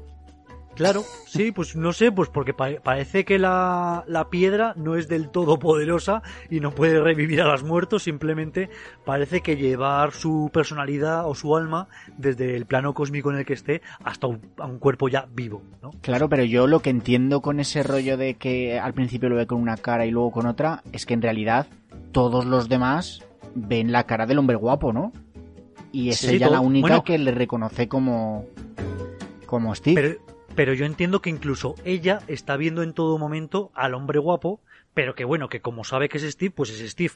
Pero, pero nadie, pero nadie ve la cara de Steve Trevor como la de Chris Pine. Ni siquiera ella. Mm. Yo solo espero que este hombre guapo no tuviera mujer, porque... Claro.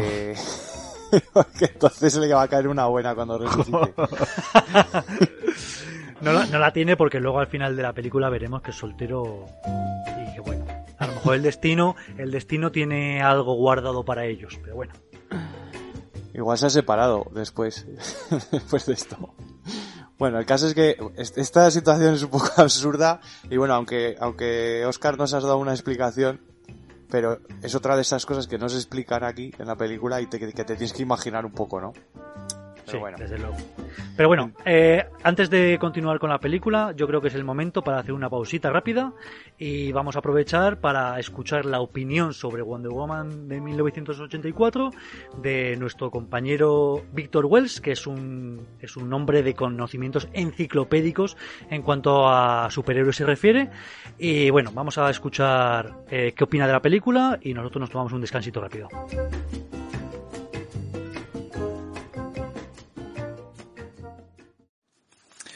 Hola, un saludo a todos. Mi nombre es Víctor Wells y en primer lugar quería dar las gracias a Oscar, a David y a Diego pues por hacerme un hueco en este sótano tan acogedor. Bueno, voy, a daros mi opinión sobre esta segunda adaptación al live action del personaje. Mm, Por supuesto lo- con spoilers, ya que imagino que mis compañeros ya habrán desgranado la película. Así que, pues no, bueno, no está de más avisar. Como ya se puede comprobar desde el inicio, se trata de una película mucho más colorida y con un tono más suave que su anterior película en solitario. Hay que olvidar que está ambientada en 1984 y hay que ver esa película pues con los ojos de aquella época, por la ropa estrafalaria, la música, el tono distendido, todo un poco más light, ¿no? Tengo que decir que para mi gusto me gustó más la, primera, igual es porque estuviera ambientada en, en, la Primera Guerra Mundial y había muchas más escenas más épicas, pero bueno, eh, no deja de ser un gusto personal que, bueno, pues os lo comento para que más o menos lo tengáis en cuenta. Bueno, pues las principales virtudes de Wonder Woman en los cómics eh, pues son la justicia, la verdad, el amor, la esperanza, toda una serie de ideales que, de hecho en los cómics, los, bueno, tirando más para los más actuales, que es en la etapa del Renacimiento, está llena, y los cómics están llenas de referencias a, a eso, a, a la verdad, el amor, la esperanza. Y esta película está llena de eso. En cada resquicio de la película se puede notar pues pues el amor con Street Trevor, la verdad, la justicia, la esperanza, lo que todo lo que inspira a Wonder Woman. Es un poco muy parecido a lo que a lo que inspira Superman, pero bueno, con, con un con otro tipo de, de, tono en el cine. Con lo cual me parece un enfoque bastante correcto y muy fiel al, al, al cómic de Wonder Woman, la verdad. En la película, desde el comienzo ya vemos a una Wonder Woman que actúa oculta a los ojos del gran público, defendiendo a los que lo necesitan, pero sin exponerse demasiado. Ya no la vemos tan ingenua como en la primera película. Una cosa que me gusta mucho de esta Wonder Woman es que deja ver sus poderes en todo su esplendor. La fuerza, resistencia, velocidad y especialmente el uso del lazo de la verdad, en el que nos muestra que tiene que tiene un uso, bueno, bastantes más usos útiles, además del que ya vimos que se usaba para forzar a decir la verdad. Así que la verdad es, bueno, la verdad, nunca mejor dicho, es que es que es muy guapo ver esto ver esto en el cine, es muy buena referencia a los cómics. Las escenas de acción, aunque para mi gusto pocas, eh, he de decir que me han gustado bastante. Las coreografías están muy bien, la puesta en escena, está todo muy chulo. Y por supuesto el vuelo, vuelo, la escena, la escena, mítica escena en la que Wonder Woman aprende a volar, me parece sublime. Desde que recuerda a Steve, a Steve Trevor a modo de, de, maestro que le enseña cómo volar y empieza a planear y al final acaba aprendiendo. La música es muy épica también. Incluso la, for la forma de volar, que recuerda mucho a Superman con el puño, con el puño extendido. Y al tono de la película Superman de Christopher Reeve. Otro de los puntos positivos que me ha gustado de la película es la, la, armadura, la armadura dorada, que ya hablaré más adelante de ella, que visualmente es espectacular, aunque he de decir que no sé muy bien a cuento de qué, de qué se la pone argumentalmente, porque, porque no te lo explican mucho, pero, pero bueno, eh, la verdad que, que tiene un uso útil en la película para resistir los embates de, de y es bastante bastante guapa de forma visual. No pude quitar, he de decir que no pude quitarme de la cabeza al verla unas cuantas escenas de los caballeros del zodiaco del caballero de Sagitario, pero bueno, no lo digo como algo malo. La verdad que podía haber quedado muy ridícula y, y la verdad que la han sabido la han sabido hacer muy bien. La escena post créditos también es un regalo y un homenaje que, que me ha parecido también muy positivo y hablaremos de ello más adelante. Y bueno, y también tenemos el regreso de Steve Trevor, que he de decir que también es un punto positivo porque tiene muy buena química con, con Galgado del actor Chris Pine que está muy bien. Como valoración general de esta película, he de decir que no me ha gustado en demasía. A ver, la he disfrutado, pero me esperaba, me esperaba algo más. Tenía un poco más de expectativas a esta película. Quizás por el ritmo que es un poco más lento de lo que yo me esperaba, que es lo que me ha sacado un poco de la película. Y bueno, hay que decir que el, que el, encargado del guion y de la historia es de Geoff Jones, que es un gran guionista de cómics. Pero desde mi punto de vista a mí no me ha funcionado la motivación de los villanos, a pesar de que está muy desarrollada en la primera parte de la película, no me ha convencido tampoco mucho. El principal villano, o al menos el que más tiempo en pantalla está, es Maxwell Lord, que no se parece en casi prácticamente nada a su contrapartida de los cómics, porque la peli es un poco payasete, un poco, un poco fracasado, le dan un factor humano que se pone manifiesto con su hijo, y en el cómic Maxwell Lord es despiadado, inteligente, tipo, tipo el villano del ex Luthor. Que eso, pues bueno, si tienes un poco de conocimiento sobre los cómics, pues eso se echa de menos, la verdad. Y el otro villano, Chita, bueno, a ver, Chita, Marmara Minerva, porque Chita sale cinco minutos al final y ni siquiera la llaman por su nombre. Entonces, bueno, sí, a ver, la pelea, la pelea y el aspecto sí que están muy bien. Eso, eso tiene como punto positivo, lo tiene. Pero para el peso que tiene el personaje en los cómics, aquí han mostrado muy poquito o prácticamente nada. Porque no hay que olvidar que, que Cheetah es del principal villano de Wonder Woman en los cómics, o al menos de los más icónicos. Y aquí, pues, pues es que le han sacado cinco minutos, y su motivación es querer ser como Diana. no tiene más. Bueno, vale, eh, es que yo eso no lo compro, lo siento. Lo siento, soy un fricazo, igual a la gente en general eso no le importa, pero yo qué le voy a hacer, soy un fricazo para lo bueno y para lo malo, y a mí no me, no me, no me gusta eso. Bueno, pues como mis compañeros ya habrán desgranado la película, eh, como parte final voy a ir con, con las referencias y los huevos de Pascua, que es lo que realmente lo que realmente me gusta a mí, vaya. Bueno, empezamos con la nave invisible.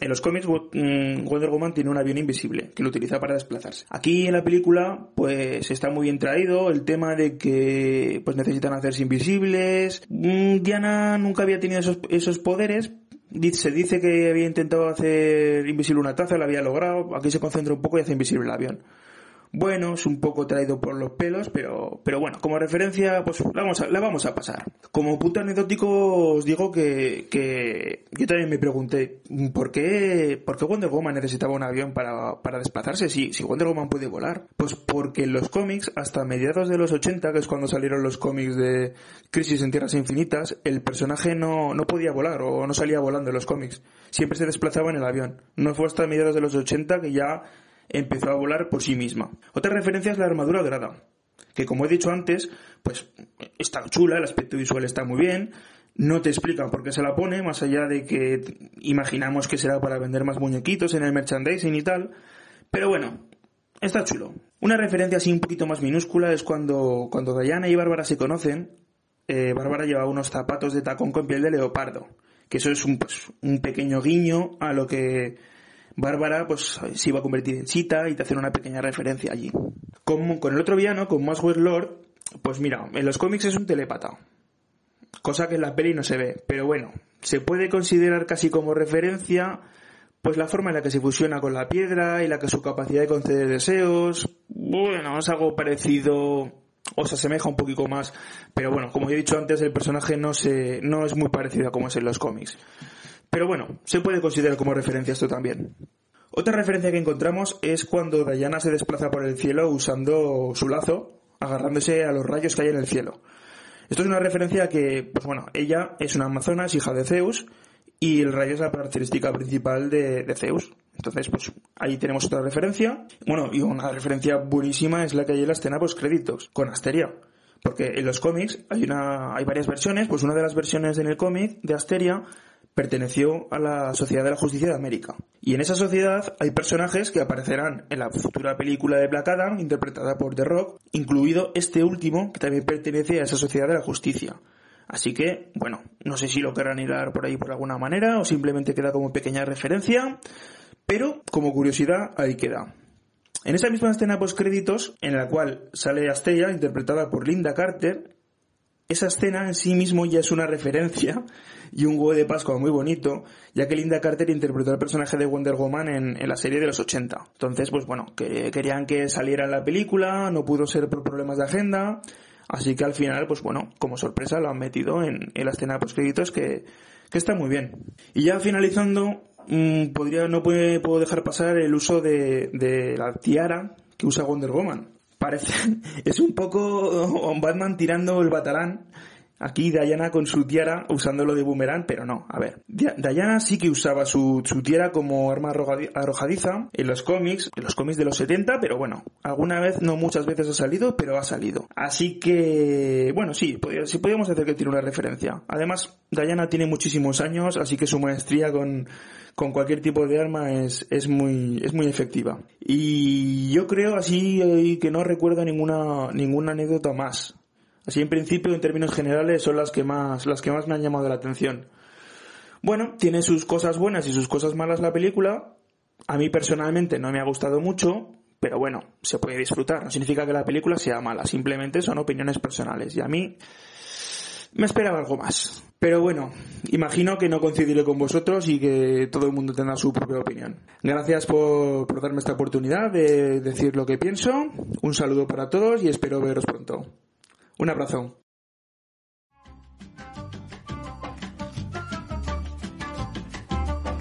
Pues ya estamos de vuelta. Gracias, Víctor, por todos estos comentarios. Y bueno, nos habíamos quedado en que el espíritu de, de Steve Trevor había eh, llegado al cuerpo de un hombre guapo, no se podía haber buscado uno feo, ¿no? Eh, un, buen chulazo. y se había reencontrado con Diana. Puedes seguir, David, si quieres. Sí, efectivamente, pues vemos ahí ese encuentro. Eh, Diana, pues eh, eh, inmediatamente reconoce que es, que es Steve Trevor, ¿no? Porque le dice varias frases que solamente ella podía saber. Y entonces, bueno, pues eh, se dan ahí un beso ya con la cara de Chris Pine, porque ahora ya lo, ella, ella lo ve como Chris Pine. Tampoco se queda, tampoco queda muy claro eso. Es verdad que, que parece ser que, que es el hombre guapo siempre, pero ella pues ve en su interior, ¿no? Ve como que es, que es Steve. Y nosotros lo vemos para no liarnos. Sí, exacto. Y porque, y porque, y porque había que pagar a Chris Pine una buena millonada. Eso es. Había que rentabilizarlo. y total que, bueno, a mí me parece una situación un poco rara, ¿no? Que, que cojan a otro actor y luego le metan a Chris Pine dentro. Bueno, no sé, es una cosa un poco extraña. Qué mal suena eso. Sí, es un... pero bueno, nos lo podemos llegar a, a creer y entonces vemos cómo intentan pues ponerse al día, ¿no? Hablan un poco de, de lo que ha pasado, eh, Steve pues se maravilla, ¿no? De cómo ha cambiado todo, ve un avión, un avión comercial y, y se queda maravillado, ¿no? Y, y parece impresionado por los, los logros de, de la humanidad en todas estas décadas. Eh, a mí me choca un poco también, eh, bueno, por ejemplo, que, que Steve pues esté maravillado con todas las modernidades, me parece correcto, pero también parece como que, que Diana también está un poco desconectada, ¿no? De ese mundo. Eh, hay ciertas cosas que todavía se le escapan. Eh, luego lo veremos un poco más adelante, por ejemplo, cuando, cuando intentan coger un avión en el Smithsonian. Eh, pero claro, eh, como que intentan dar a entender que ella pues se ha desconectado un poco de los avances de, la humanidad, ¿no? Ella simplemente se dedica a salvarles de vez en cuando en sus quehaceres cotidianos y, poco más, ¿no? no intenta no, no irrumpir mucho en, en la vida de los seres humanos. Yo creo que también es esto un poco, pues, claro, por, por mantener esa, ese anonimato, ¿no? Que, que tiene Wonder Woman en películas posteriores, cronológicamente hablando, ¿no? Eh, para que no, no sea muy cantoso, pero aún así, a mí me parece que, bueno, lo que he hablado antes, que, que es difícil, ¿no? Conservar el anonimato con los poderes que tiene Wonder Woman. Pero bueno. Y, y bueno, pues eh, vemos a, a Maxwell que por fin ha conseguido la piedra, está en su despacho y, y pide ese deseo, ese deseo que estaba, que estábamos hablando antes, que, que pide ser la piedra, ¿no? No nos lo esperábamos esto, claro. Nosotros nos esperábamos que fuese a pedir, pues, que, que fuera un empresario de éxito o que los negocios le fuesen bien. Pero no, él directamente pide ser la piedra. Entonces vemos como la piedra se desintegra en sus manos y, y entonces deducimos que él ahora va a tener los poderes de la piedra. Entonces, bueno, eh, vemos como como como Bárbara pues eh, empieza a descubrir que, que no solamente es una mujer de éxito y atractiva sino que además tiene algún tipo de poder porque vemos cómo arranca la puerta de su de su frigorífico no de un de un manotazo tira y, y arranca la puerta y se queda como ostras esto qué es no Eh, claro es una mujer inteligente y supongo que deduce que todo eso le viene de de, de ser como Diana y que Diana en cierto modo debe tener algún tipo de poder. No sé yo si, si en este punto de la película todavía le ha dado por pensar eso o cree que le está ocurriendo otra cosa, porque hasta donde ella sabe, Diana es una persona normal. Entonces no sé hasta qué punto puede, puede ya tan pronto eh, llegar a esa conclusión, pero bueno. Bueno, es que antes en, en la escena del borracho que intenta que intenta abusar de ella en la calle, ya hemos visto que cuando cuando cuando intercede Diana lanza al hombre por los aires, ¿no? Y ella se queda como, como ¿cómo has conseguido hacer eso, no? Se queda un poco ella en shock, eh, Bárbara. Yo creo que en ese momento ya sospecha algo, pero claro, ahora con esto Hombre, yo quiero pensar que Bárbara es una mujer es una mujer inteligente y que está empezando a deducir, a atar cabos, ¿no? Pues yo creo que es una panoli que no se entera de nada. O sea, eh, arranca la puerta y se queda como, coño, que vaya, he comprado una nevera rota. O sea, yo vamos, hasta muy muy avanzado, yo creo que realmente no se da cuenta de lo que está pasando. Entonces, bueno, vemos cómo va a un gimnasio bárbara, ¿no? Y empieza a levantar las pesas y todo y, ve que, su fuerza es, vamos, prácticamente ilimitada, que, levanta cualquier cosa sin, sin apenas esfuerzo. Eh, entonces, bueno, eh, aquí a partir de aquí la película a mí se me hace un poco lenta porque, claro, sabemos lo que va a pasar, pero va la cosa como como a fuego lento, ¿no? Eh, Sí. Vamos viendo como, como por ejemplo, eh, Maxwell acude al inversor este que, que se le puso furioso en su despacho y, y, y le, y le toca y le dice que pida un deseo, ¿no? Y bueno, no le dice que pida un deseo, sino que le, como que le incita a decir que quiere que su negocio vaya bien, que quiere que el negocio de Maxwell vaya bien. Y entonces, al pedir ese deseo mientras le toca, se cumple. Eh, no sé, a mí esto, claro, en un principio me dio la impresión de que él, como es la piedra, no puede pedir deseos, sino que tiene que hacer que otras personas lo pidan por él, ¿no? Tocando Sí, claro. como, Sí, como sí. haces Claro. con la piedra. Pero Lo que, sí que, lo, que, lo que sí que hace es incitar eh, a, a pedir un deseo en concreto. Pues es como cuando te dicen, no pienses en un elefante azul. Pues ¿qué vas a hacer? Pensar en un elefante azul. Pues este hombre lo que hace, eh, Maxwell, es coger a cualquiera y decirle, ¿no desearías tal cosa? Y claro, el otro se pone a pensar exactamente eso. Entonces ya está, deseo pedido, ¿no? Sí, pero luego, luego vemos como, como en cierto modo él también puede, puede eh, cumplir ciertos deseos sin que nadie se lo pida, ¿no? Entonces no entiendo muy bien. No lo sé, ¿eh? yo creo que no. Yo creo que todos son eh, deseos de terceros, pero él como que pone una condición previa, ¿no? Pero es que hay un, sí, pero es que hay un momento dado, por ejemplo, cuando, cuando está con este, con este jeque árabe o no sé qué es exactamente, que tiene ahí su, su guardia personal y él de repente dice, hace como un chasquido de dedos y de repente la guardia personal ya se va con, con Maxwell. Es como si pidiese el deseos también, ¿no? Pero igual es la con- igual necesita una contrapartida, sí, a cambio de esos deseos. ¿no? Sí, No porque él le dice que quiere que vuelva, bueno, lo veremos en su momento, que quiere que vuelvan las fronteras de no sé qué época y no sé qué, no sé cuántas, y él le dice, vale, pero a cambio no sé qué, y me quedo con tu guardia. Algo así me parece que... Sí. Entonces, bueno, pues sigue un poco la ley de que, claro, de que esta piedra te, te da un deseo, pero también te quita algo. Entonces, bueno, pues podría valer, podría valer como ley. y ahí vemos pues una escena que ya salía en el, en el tráiler de, de Steve intentando vestirse a la moda. Buf, insufrible, ¿eh? de verdad, es que no... Vamos. A ver, esto, esta, esta escena creo que hace efecto espejo con una escena de la, de la Wonder Woman original, de la de, mil- de la de 2017, donde es Diana la que tiene una escena probándose varios modelitos eh, con Steve, ¿no? Y, y en este caso como que cambian, ¿no? Que es Steve el que está probándose los modelitos eh, estando mirando a Diana. Pero vamos, es el toque cómico de humor de, de las pintas que le cantan al tío, riñonera incluida. que no se la quita en toda la película. Al final, al final se la acaba llevando. y, y bueno, pues vemos un poco como... te- tenemos aquí varias escenas de, de Steve flipado, ¿no? To- totalmente. Está viendo ahí un, un metro, se queda flipado con el metro.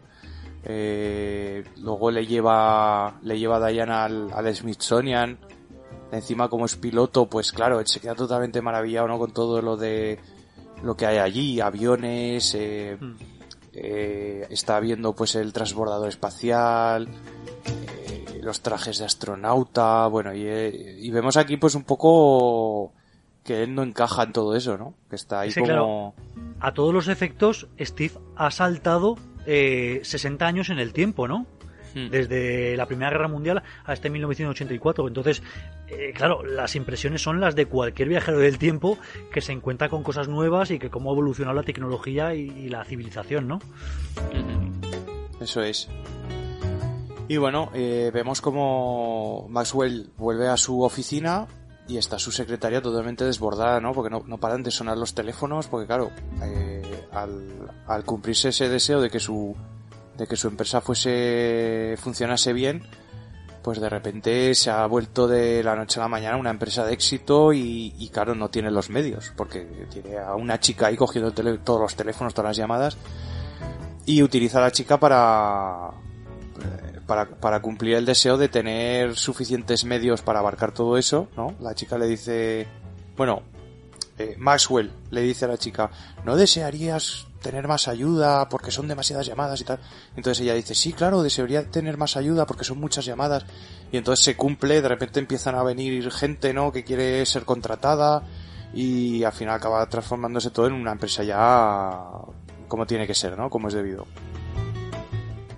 Vemos también que, que Bárbara, pues en su en, el instituto, pues también es, en el instituto de Smithsonian, pues también es una persona ya de referencia, que todo el mundo le alaba, ¿no? Que parece una, una figura ya, pues eso, consolidada en el, en el, en el mundillo este. Eh, Diana le presenta, le presenta a su novio, a, a Steve. Eh, y, y bueno, pues eh, le regaña, ¿no? Diana un poco a Bárbara porque le ha dejado que, que Maxwell se lleve la piedra. Entonces, claro, Diana ahí tenía, eh, tenía un, mal presentimiento respecto a la piedra. Y con lo cual ahora vemos pues como intentan buscar a, Maxwell para, para ver qué ha pasado con esa piedra, ¿no? Y, vemos un poco lo que decía Frickland antes, que, que Steve es un poco el Robin de, de Wonder Claro, es que Woman, ¿no? no entiendo por qué tiene que acompañarla. Supongo, a ver, tiene que acompañarla básicamente para que puedan verbalizar la información que van encontrando, ¿no? Básicamente, porque él, él es un lastre en el camino. Sí, sí. Sí, sí, él es como el personaje, exacto, es el personaje que sirve para explicar lo que, lo que va descubriendo Diana. Claro, Porque de otra manera, pues lo veríamos como espectadores y no nos enteraríamos de nada, ¿no?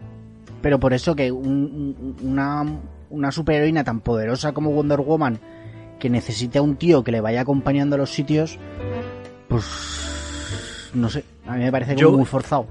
Yo voy a aportar el toque romántico aquí a esta situación y voy a decir que, claro, si estuvierais separados de vuestro amor durante 60 años, ¿le dejaríais en casa para iros a trabajar? No, os lo llevaríais puesto. Entonces es lo que hacen, compartir no es- cada minuto de su existencia. Pero no es trabajar, es salvar el mundo. No, pero bueno, me refiero a que ella se supone que va a, a su trabajo al museo, ¿no? Entonces Sí, se lo lleva sí. constantemente así atadico como un perrico y de vente conmigo. Mira, yo lo que no le dejaría es llevar esa riñonera a todos lados, tío. Ah, Eh, ¿qué pasa? Como Es que es alguien que lleva siempre riñonera, las riñoneras son muy útiles. Estoy contigo, freak. Hombre, pero una riñonera que quede bien. No como tú, Dave, que lo voy a decir aquí, llevas la- el paquete de tabaco en una bolsa de plástico transparente, como un yonki. Mira, he de decir que a Chris Pine todo le sienta bien. Así que si quiere llevar riñonera, que la lleve. Bueno, total que llegan al, al despacho de Maxwell y encuentran el aro que, que rodeaba a la piedra con esa inscripción que, que era en latín y se dan cuenta, bueno, Diana se da cuenta que por el interior del aro hay una inscripción en el lenguaje de los dioses.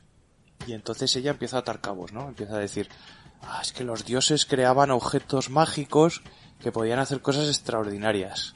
Y entonces aquí ya, bueno, vemos un poco un atisbo de dónde puede venir el origen de la piedra, ¿no? Porque hasta ahora no se nos había explicado absolutamente nada. Que aquí me hubiera molado un rollo flashback mm, de, de- del origen de la piedra, ¿no? Algo súper Claro. súper grandilocuente, una forja donde está, donde hay un dios haciendo ese aro para ponérsela, no sé, algo súper para, para magnificar mucho más lo que es esa piedra, que al final, pues bueno, es una piedra que concede deseos, tampoco la veo yo, pero ella pone cara y, y- lo dice, ¿no? Que es como algo súper peligroso.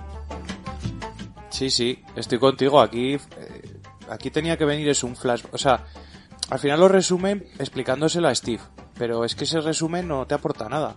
Ah, lo que hubiera estado bien aquí es eso, un flashback y, y ver esos dioses creando la piedra, ¿no? Y, y, co- y cómo esa piedra ha pasado por el tiempo sin que nadie se dé cuenta, pues esa explicación me hubiera sido, bueno, es que hacía falta. Aquí, aquí hacía falta una explicación de ese tipo. algo para magnificar eh, lo que es la piedra en sí. Hmm. Sí, sí, estoy de acuerdo. Total que, bueno, pues ya sabemos de dónde viene la piedra, eh, sabemos que hay más objetos como ese, o, o, por lo menos lo dejan entrever, dejan ese, ese melón abierto, un poco en plan como las gemas del infinito, ¿no? En Marvel. No sabemos si luego lo querrán utilizar o simplemente es algo esporádico que han usado aquí pues para salvar un poco la, el guion. No lo sé. Hombre, en teoría la piedra está destrozada y porque se ha convertido en Maxwell y luego Maxwell renuncia a su poder. Cuando renuncia a su poder no sé si la, la piedra se vuelve a hacer corpórea o ya se ha destruido y ya está. Entonces, no, no, pero, pero es que lo que dice aquí Diana es que los dioses creaban objetos mágicos. O sea, este es uno de ellos. Claro, te refieres sí. a más objetos mágicos, ¿no? Claro, claro. Sí, que mola, puede haber objetos... que, que, que, al igual que los, las piedras, ¿no? Esto fuera algo, de, el principio de algo mm. que vaya encadenando esas, esas películas de DC. Ya. Claro, exactamente. Hombre, yo este, este, objeto en concreto, pues porque entra dentro de la antología de, de Diana por ser Wonder Woman y por ser venir de las Amazonas y todo eso, y que es una semidiosa. Pero en realidad, en el resto de superhéroes de, de Marvel, o sea, de Marvel, perdón, de DC, objetos mágicos, como no sea yeah. algún objeto extraterrestre y aún así un poco raro, ¿no? Hmm. Sí, bueno, esto nos pasa eh, pasa un poco también en Marvel, ¿no? Que como hay dioses eh, mezclados con superhéroes, no sabes muy bien cómo llevarlo a, la pantalla, ¿no? Y, y, aquí pasa un poco parecido, pues que claro, en DC tienes a Superman, que es un extraterrestre, y más o menos lo puedes explicar bien, pero claro, de repente metes a Diana, que es una semidiosa, y empiezas a meter objetos mágicos, o y Aquaman. dices, ostras, o Aquaman, y claro, empiezas a meter cosas ya esotéricas y no sabes muy bien cómo encajarlo, ¿no? Pero a mí me parece que el melón que abren aquí con el tema de los objetos de los dioses, ostras, eh, es peligroso, ¿eh? Porque claro, la gente va a empezar a pensar, oye, pero entonces todos esos objetos dónde están, ¿no? En algún sitio tienen que andar. No sé, yo, por lo, yo lo pienso. y, y, además, si este objeto es tan poderoso, tú imagínate los otros como deben ser. Pues te tienen que dar poderes increíbles, ¿no? Bueno, pero dejando eso de lado, pues eh, ya sabemos un poco de dónde viene el tema. Y eh, claro, pues necesitamos, necesitan por lo visto eh, ir a buscar a, a, a, Maxwell de algún modo.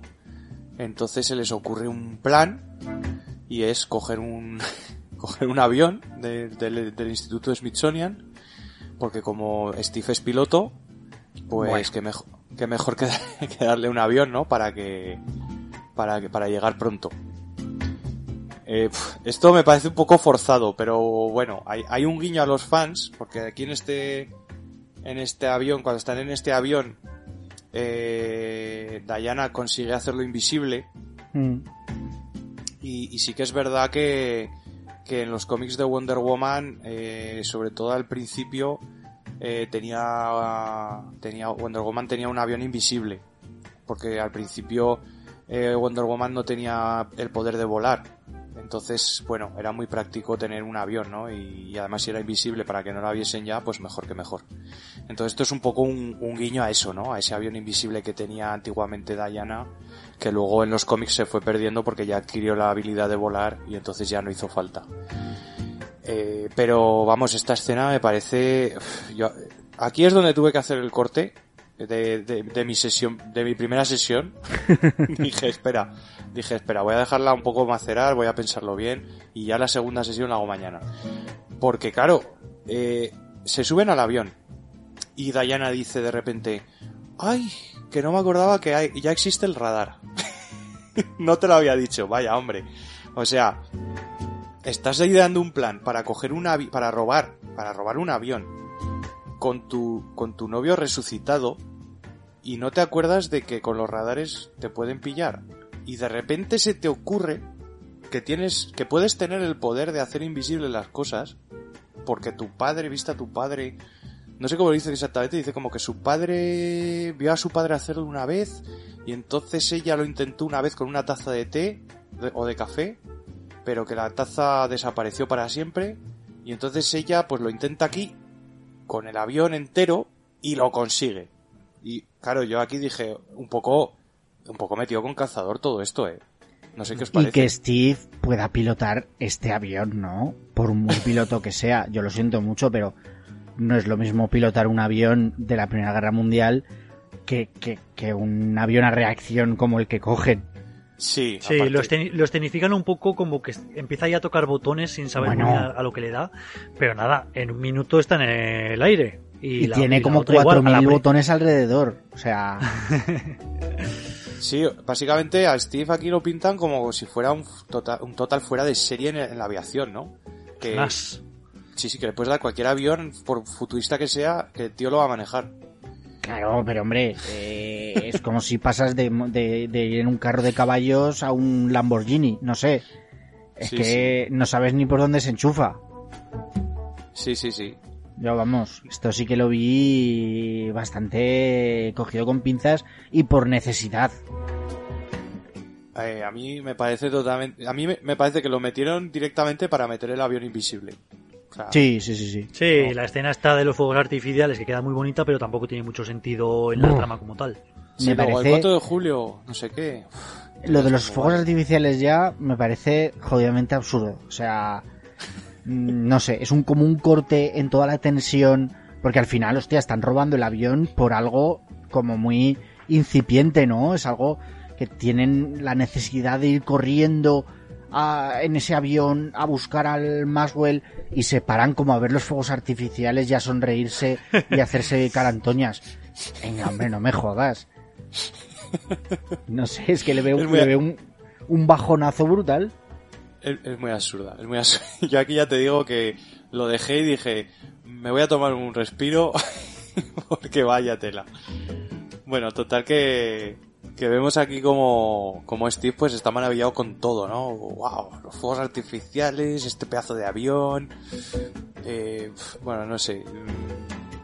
No, no, no, es una cosa un poco que no te aporta nada como espectador, ¿no? Dices, es que no- ni siquiera me está emocionando esto. Pero bueno. No, no, si no eres yankee y no te gusta el 4 de julio, nada. Y entonces vemos como ya en la siguiente escena eh, Bárbara se vuelve a encontrar con el, con el borracho, el, el borracho que ya la, la cosa por todos lados, ¿no? Ya, ya no tiene que entrar en un parque a oscuras, ya en cualquier calle está este tío esperándola.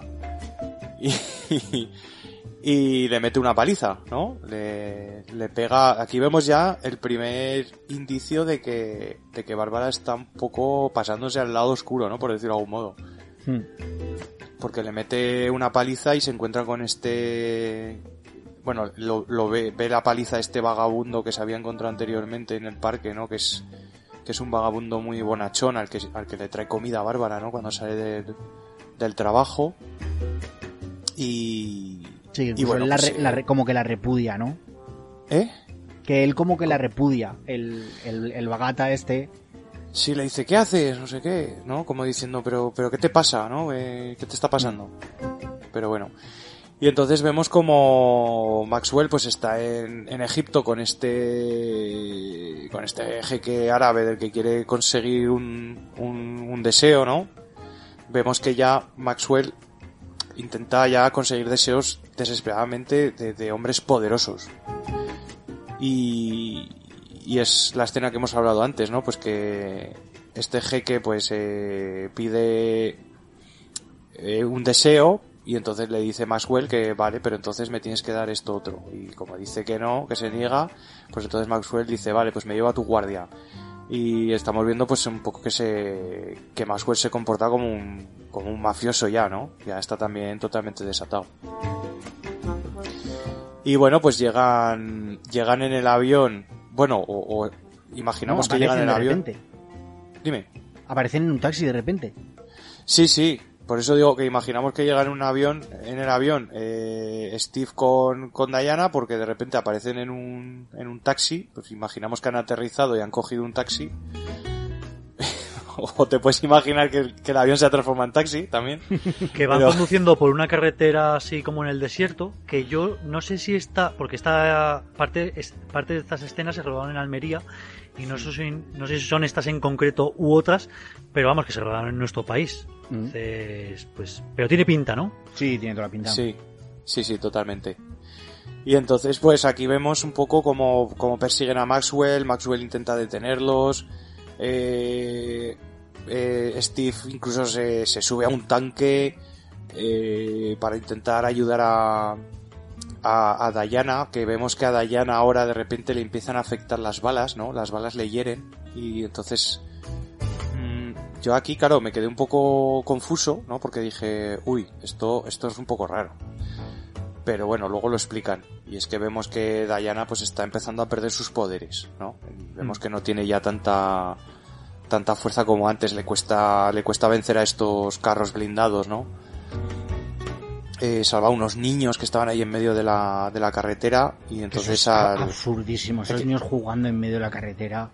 O sea, no sé. Es que estamos en España, puede pasar cualquier cosa. Hostia, pero como súper cogido con pinzas, no sé. Sí, sí, sí. sí es que toda esta persecución me da, como que me da completamente igual. O sea, es que no, no veo que, que, que intentan conseguir con todo esto. No, es, es eh, carne de blockbuster. Eh, en realidad, esta escena la podemos ver en el, en el tráiler. Eh, para pues que sea así muy grandilocuente y, y, fuegos artificiales por decir así típica película de de acción, eso, de acción ¿no? de Sí. acción eh, camiones volcándose y todo eso pero para la trama en realidad pues sí te has visto ahí una carretera estaban persiguiendo al Maxwell pero se ha escapado Que, lo- que lo podían coger en esta carretera persiguiéndolo o lo podían coger en cualquier otro momento cuando él vuelva a Estados Unidos y ya está. Hmm. Eh, tampoco entiendo muy bien por qué venirse hasta Egipto a buscarlo, no sé. Y es que, claro, llevamos una hora y media de película y si lo pensáis bien, mm, importante, importante, no ha pasado nada. Exacto. Sí, sí. Es que es el problema de esta película, que el guion deja bastante que desear. Yo no sé No, si es porque que- ha metido mucha gente mano ahí o qué, pero ostras. Desde la Eh, primera escena del centro comercial, que tampoco es para tanto, eh, no ha habido ni una sola pelea en hora y media. Eso en una película de superhéroes, hostia, no sé. Sí. No, en realidad hemos visto a Diana dos veces, lo que dices, en el centro comercial y ahora que yendo en el taxi llega un momento en que dice, oye, que me bajo. Se baja del taxi, empieza a correr y, y- y resulta que corre más que el propio taxi. Y baja ya con la, con la armadura suya, bueno, con la armadura, con el, sí, con los ropajes estos azules y rojos, Sí. ¿no? Y su látigo. Hmm. Por eso que yo lo veo más como una necesidad de se nos está, está yendo la película sin que pase nada de superhéroes que, que realmente algo que necesitara la película. Claro. Sí, sí. venga, cá- cárgate un par de camiones y que por lo menos sales un rato en pantalla Claro, vestida de Wonder Woman. claro. Sí. Pero bueno, seguimos. Y, y luego el tema de los niños, pues lo usan un poco para, para que se, para que pierdan a Maxwell, ¿no? Eh, es, es una excusa de, bueno, como he tenido que salvar a los niños, he perdido al malo. Sí, sí. Pero Entonces- que, que no sé, que me parece muy ridículo. Que como, como un, un efecto como muy antiguo, el de, el de los niños en medio de la carretera. Sí, sí, sí. Es un recurso ya demasiado visto. Hmm. Pero bueno. Total que, que bueno, investigando un poquito más, eh, parece que, que Bárbara encuentra algo sobre, sobre esa piedra, ¿no? En- algo como egipcio, eh, ve ahí como una especie de, de dibujo, se lo dice a Dayana y claro, Dayana pues dice, vale, pues muy bien, mm, muchas gracias, ya, ya, ya hablaremos y le cuelga. es también un poco absurdo el- la relación que lleva con Bárbara, ¿no? Porque Bárbara, Sí, no sabemos de qué pecojea. sí, y aparte con el cambio que ha pegado, de verdad Dayana nos ha dado cuenta de que hay algo ahí que no, que no funciona, ¿no? No sé. Mm. Pero bueno, vamos a, vamos a pensar que sí. Y, y bueno, eh, siguen investigando, ¿no? Se van a una especie de, de experto en lenguas antiguas. Eh, este ser, este experto en lenguas antiguas pues parece que, que tiene unas inscripciones mayas o, o aztecas o algo así en las que, en las que ya se hablaba de esta piedra, ¿no? Y, y bueno, yo creo que, mm, que un poco les, les están contando más de lo mismo, o sea, que, pues que eh, otorga deseos y que, y, claro, aquí es donde viene un poco lo de que cada deseo, con cada deseo pierdes algo. Y entonces es cuando empiezan a atar cabos y deducen que, claro, Diana está perdiendo los, los poderes a cambio del deseo que ha pedido de que esté Steve con ella, ¿no? Y, y Bárbara pues eh, está perdiendo algo más que todavía no sabemos qué es, pero luego veremos que es su, su, su humanidad, ¿no? Su gentileza, su, su, su, vamos, el bien que lleva dentro. Sí. Y ya empiezan a hablar de, de renunciar a, a esos deseos. Claro, porque dice este experto que un pueblo maya desapareció, el pueblo maya desapareció totalmente, o eso da a entender, porque nadie quiso renunciar a sus deseos y nadie pudo destruir la piedra. Entonces, al final la, la civilización implosionó, ¿no? O sea, no, no, no se pudo mantener. Eh, claro, aquí ya vemos que pues es un poco lo que va a pasar más adelante, que o van a tener que renunciar a sus, a sus deseos o van a tener que, que destruir la piedra, pero la piedra, destruir la piedra conllevaría destruir a, bueno, asesinar a, a Maxwell, ¿no? Cosa que en teoría ninguno, ninguno tiene en mente. De hecho, Bárbara pues se opone totalmente, ¿no? Y dice, yo no voy a, no voy a participar en esto. Hombre, es que Bárbara está ahí empoderada con todo, con todos los poderes, valga la redundancia, de Diana y dice, oye, que a mí me vais a quitar el chollo. Que además vemos que ya la están empezando a vestir con ropajes de chita, ¿no? Sí, aunque no lleve el leopardo, digamos, durante todo el cuerpo, estamos empezando a que, a que lleve prendas que conducen hacia, hacia ese personaje. Animal Prince. Hmm. Eso. y bueno, pues vemos a Maxwell ya que está un poco acusando los efectos de, la- de los poderes de la piedra, ¿no? Ya se están poniendo los ojos como en rojo, está, está como enfermo, ¿no? Está mal, necesita, necesita cumplir deseos para seguir estando en condiciones, ¿no? Si no parece como que se encuentra mal. Como que Claro, la esto es lo que decía, lo que decía yo antes que no está explicado. ¿Por qué se está empezando a sentir tan mal? Como que conceder deseos eh, también conllevar un sacrificio para él de su salud, ¿no? Pero que no está justificado ni explicado en ningún momento. Sí. Bueno, está como hasta arriba de farlopa. Muy, muy ochentero él, está como eje- con un ejecutivo ochentero hasta arriba de... ¿No? Sí, sí, totalmente. Y, y de hecho, pues bueno, ya habla con su hijo, ¿no? Y su hijo le mira como diciendo, pero ¿qué te pasa, no? Eh, o sea, está, está él totalmente fuera de sí. Y, y bueno, vemos como pues intenta conseguir deseos de cualquiera, ¿no? De, del chofer, de, de un compañero suyo, de, de un, de un trabajador suyo, bueno, de un poco de todo. Steve ya por fin se ha quitado la riñonera, porque ya creo que se ha dado cuenta de que le, le- le queda mal. y claro, ya Steve le empieza a decir a Diana que, que bueno, que igual debería renunciar a su deseo. Y ella pues se opone, ¿no? Ella directamente dice que no, que no va a renunciar a él. Entonces, bueno, esto es lo que hablábamos un poco antes, ¿no? A mí, en el lugar, te, te pones en el lugar de Wonder Woman, de una semidiosa, piensas, igual esto no es lo correcto, ¿no? Me, me cuesta pensar, a mí me cuesta meterme en la película cuando, cuando un personaje como Wonder Woman mm, no acepta que esto a lo mejor no es bueno, ¿no? Claro, No pero eh, tú lo has dicho, es, semi, es una semidiosa, lo que conlleva que también es una semi-humana. Entonces yo creo que su, su carácter humano, esa mitad, que, que también es en sí e- egoísta y que por un momento dice, joder, eh, hace sesema- sen- 60 años que estoy separado de ti, que te había perdido, porque voy a tener que renunciar a ello, vamos a buscar una alternativa, que es lo que yo creo que ella intenta, buscar la alternativa. Al final, como no la encuentran, ve que el único camino es renunciar. Pero mientras tanto dice, "Ch, vamos a ver si aparece un plan mejor, ¿no? Sí, exacto. Y bueno, eh, aquí Diana le enseña a Steve una especie de de, de batcueva, ¿no? Que tiene Diana es el, en- el- en el su ropero. sótano. Sí, sí. Tiene ahí, en las escobas. tiene ahí en el ropero como un montón de pantallas, radios, ¿no? Ahí para un poco para monitorizar lo que está pasando. Y, y entonces se, encuentra- eh, se da cuenta Steve de que ahí hay un algo algo cubierto con un con un con una tela y le pregunta que qué es eso y le dice Diana que es que es una armadura mítica, ¿no? De, de una antigua guerrera de las Amazonas de Asteria. de Temisteria, exacto, y que Asteria.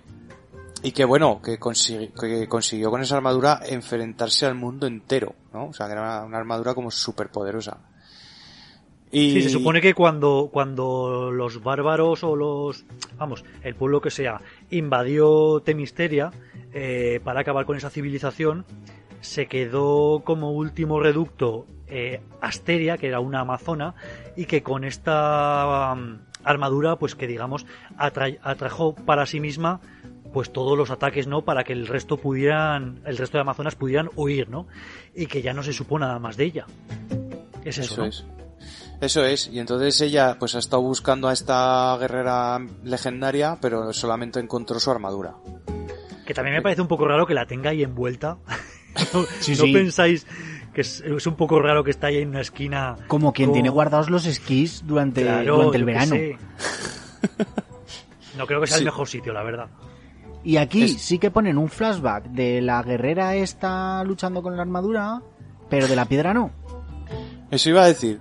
Eso iba a decir, macho, que aquí el flashback te lo meten, pero en la, de la piedra no te meten nada. Y que al final el traje este, lo veremos al final, mm, es prácticamente estilístico, ¿no? Porque tampoco es que dé un vuelco a la situación. Bueno, es que no hace absolutamente nada, ¿no? Claro, Bueno, no sabemos si otorga algún poder adicional, como tipo armadura de oro de los caballeros del zodiaco, ¿no? O algo así.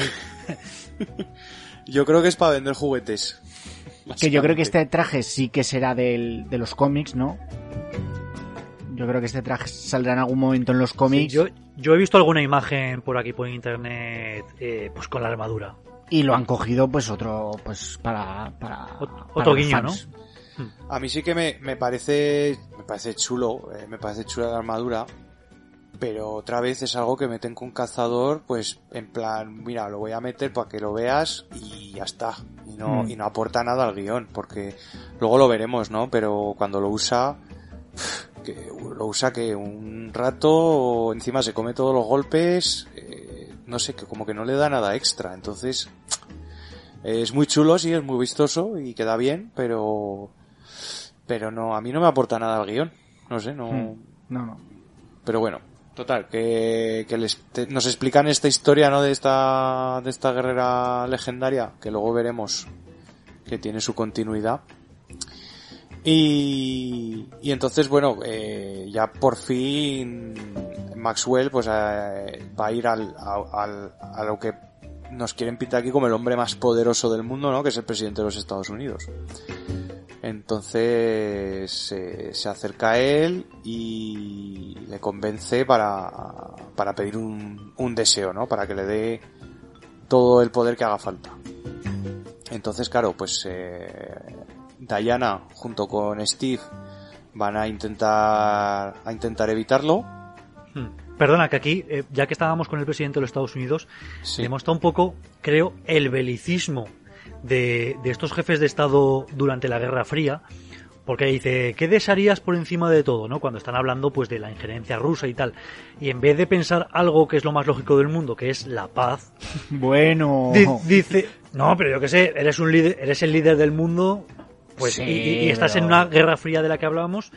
Y en vez de decir, oye, mira, pues que hubiera paz, que nos llevásemos bien con los rusos y ya está. No, su deseo es tener más misiles. Que es en plan, jodo, macho, pues o sea que vas a, a- como que hacer la bola más grande, ¿no? A mí me parece esto también un poco surrealista, ¿eh? Eh, A ver, ostras, pedir un deseo así, a ver, sí, que vale, que no sabe que ese deseo se va a hacer realidad, vale.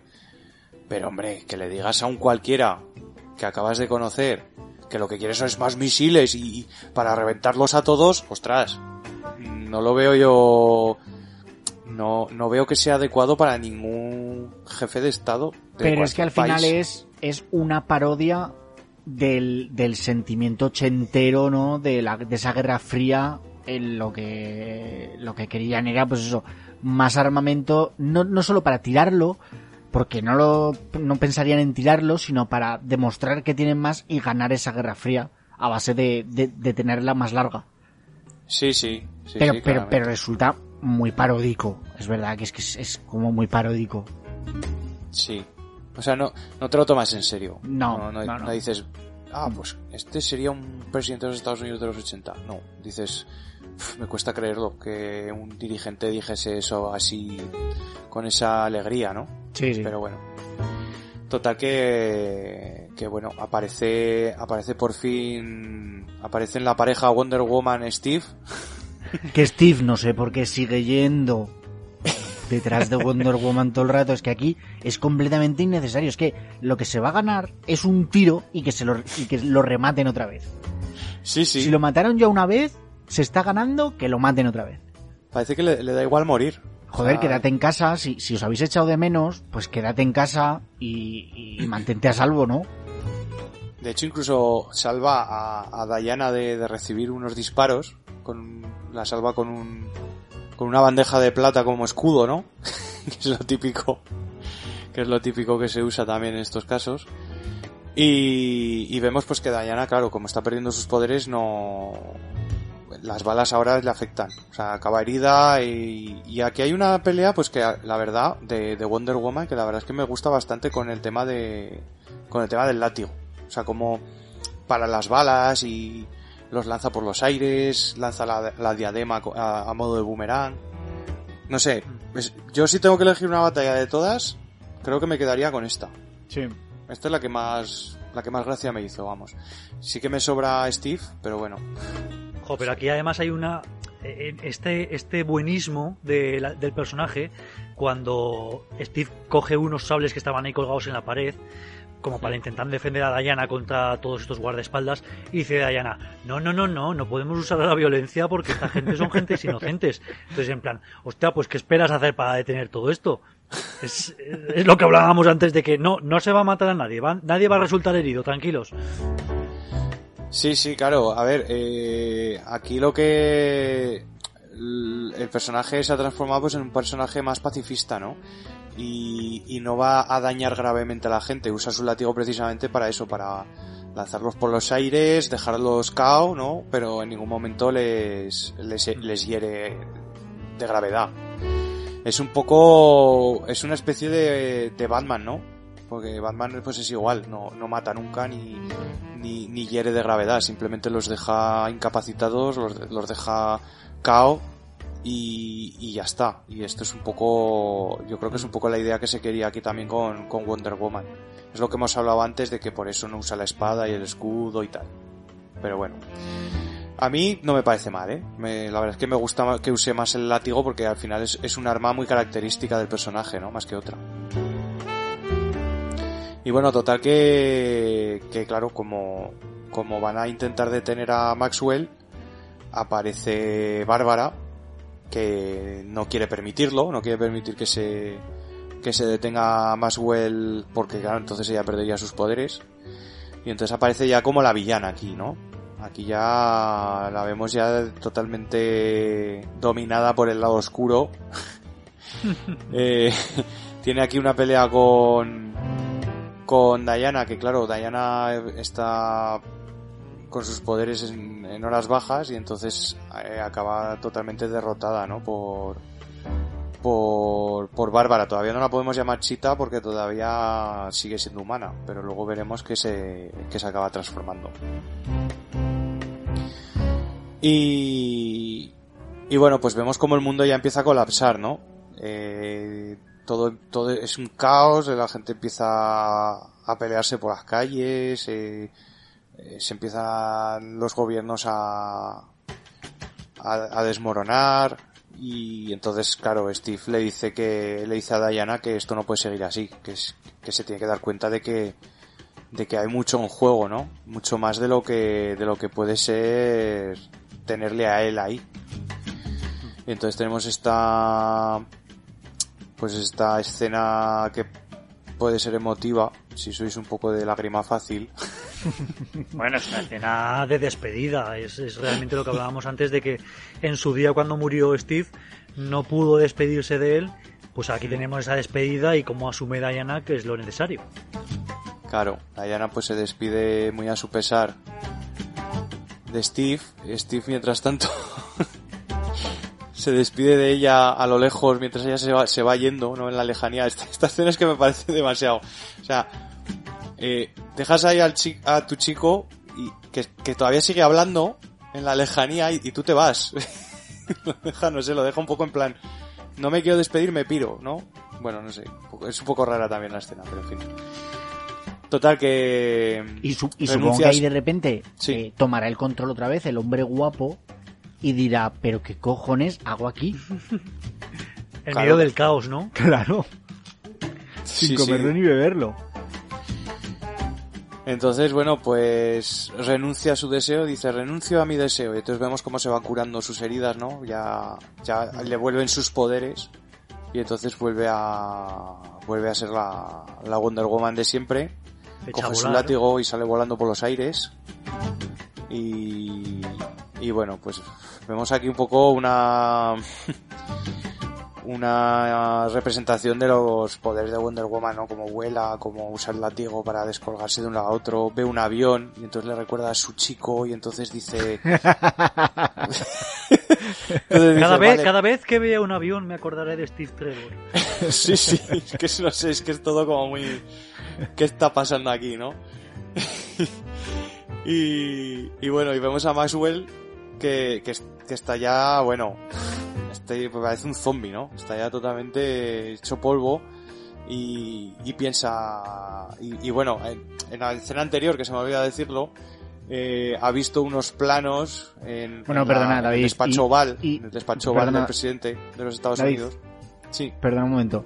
Y, y ya cuando se enga- engancha el avión y descubre Wonder Woman que puede volar, ¿no?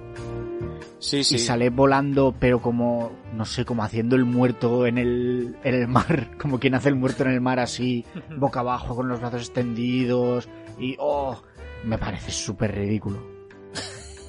Es que me parece súper ridículo. Es que es muy raro. Mira, yo... Es como, es como Eh, si a ver, estuviese yo- aprendiendo a volar, ¿no? A lo mejor es que hasta ahora no, No, no lo había conseguido nunca. no había desbloqueado ese logro. No, es que incluso en, lo- incluso en los cómics al principio simplemente usaba el látigo para balancearse, digamos, rollo Spider-Man. Luego de ahí pasó a aprender a planear aprovechando las corrientes de, de calientes de aire y tal. Y al final, pues directamente le dieron el superpoder de, de volar. Y es Claro, un poco yo- a lo mejor lo que está haciendo aquí, un tutorial rápido de recuperar mis poderes y encima parece que, que- que he adquirido más, ¿no? Pero es que una Claro, cosa yo- es volar y aprender a volar y otra es ponerse eso, pues como boca abajo, haciendo el muerto y disfrutarlo y, oh, mira qué guay, cómo mola. Un poco Peter Pan, ¿no? En Hook. Sí, sí, sí, totalmente.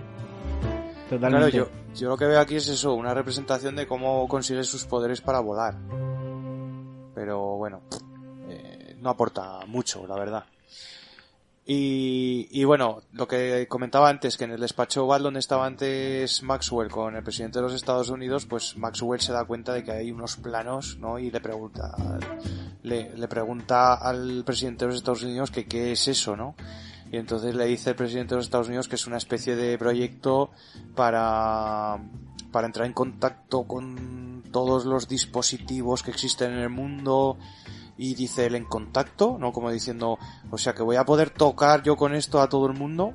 Y entonces, claro, eso ya es un, es un aliciente para él porque él de repente va a poder tocar a todo el mundo y todo el mundo va a poder pedir un deseo, ¿no? Con lo cual él va a poder regenerarse completamente.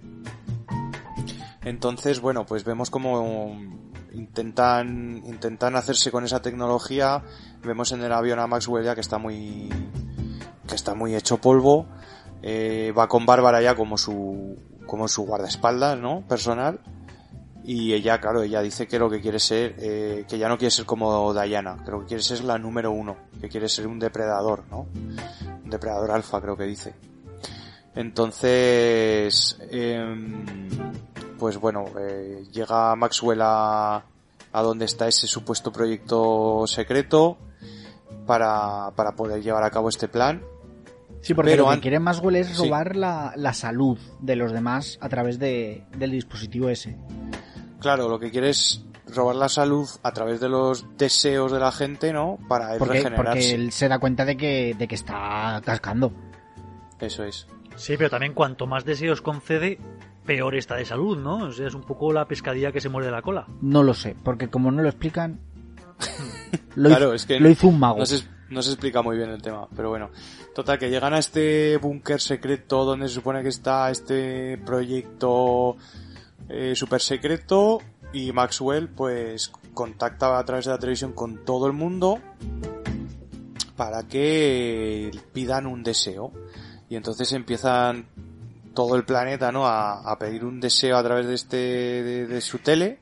Y Que me hace mucha gracia la, la camarera del restaurante chino que dice, claro, le ve por la tele y dice, ah, mira, es famoso. Y dice, ojalá fuera famoso. Famosa yo, ¿no?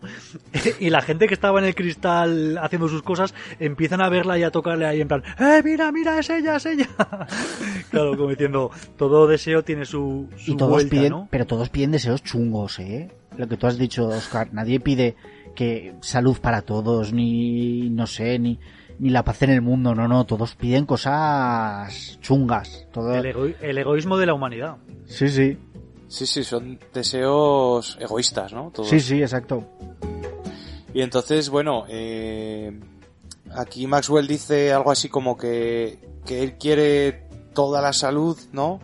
Y que toda la rabia y la rabia de la gente que vaya a, a Bárbara. Entonces Bárbara se transforma en, en- por fin en Chita, ¿no? Que es esta mujer eh, guepardo eh, con un pelaje, pues eso, que, que es como una especie de felino. Yo no sé qué os parece la- el efecto digital de Chita. A mí me parece un poco cutrecillo, pero bueno. Da mucho yuyu. no- a mí no me gusta. Como de, me recuerda a la película de Cats. No sé si la habéis visto. Sí, no. sí. Vi- yo vi- he visto 10 minutos, pero es, es muy cutre, muy cutre. Y los movimientos y tal, no sé. No, no me, no me parece un buen CGI. Y entonces, bueno, pues vemos aparecer por fin a, a Diana con, con esa armadura. Que claro, todo el mundo pensaría, aquí lo va a petar. Con la armadura esa ya, vamos, hasta luego. Pues, no, yo, lo- yo lo que pues- pienso es, yo lo que pienso es, se ha ido a casa a buscarla y se la ha puesto teniendo en, cuen- teniendo en cuenta que estaba en el rincón del mundo X, ¿no? Porque ya estaba, estaba volando por ahí con su armadura normal. Y de repente aparece con esta y digo, ah, que se ha ido a casa a dar vuelta y la ha cogido. Sí, sí, claro. Supongo que es lo que ha, lo que ha hecho. Porque como ahora puede volar, pues supuestamente puede llegar de un lado a otro enseguida, ¿no? No solo vuela, sino que se balancea eh, agarrándose con el lazo a los rayos. Sí. Sí, que me parece un efecto muy chulo, pero otra vez es, es una escena para, las, para el tráiler. Porque luego tampoco tampoco le sirve de mucho, ¿no? No, supongo que sea otro, otro guiño a los cómics, ¿no? Sí. Entonces, bueno, pues vemos aquí una pelea entre Diana y Chita, que básicamente Diana se protege con las alas y Chita le empieza a meter de hostias a la armadura hasta que se la carga, ¿no? Hasta que se tiene que quitar las alas porque porque Chita Porque es súper poderosa. Porque estorban, para luchar las, las alas estorban, tío. Sí, sí, claramente. Eso ahí colgado, macho. Y, y luego encima, yo esta pelea la veo totalmente absurda. O sea, se empiezan a, a colgar de los cables eléctricos. Dices, pero todo esto hace falta. No, no podían luchar en suelo firme. O sea, y que si quiere Wonder Woman, Diana la, la funde, a hostias.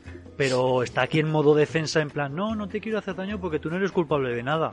Solo has pedido un deseo. Incluso le intenta convencer de que renuncie al deseo y tal. pero luego te electrocuto en el agua. Total, Claro, en bueno, plan, vamos a llevarnos bien, que si nos llevamos mal, te vas a comer una somanta. Total, que después de esta. de esta. de esta pelea de, acrobacias en el aire con cables eléctricos y tal, al final acaba electrocutando a Chita en el agua y la deja fuera de.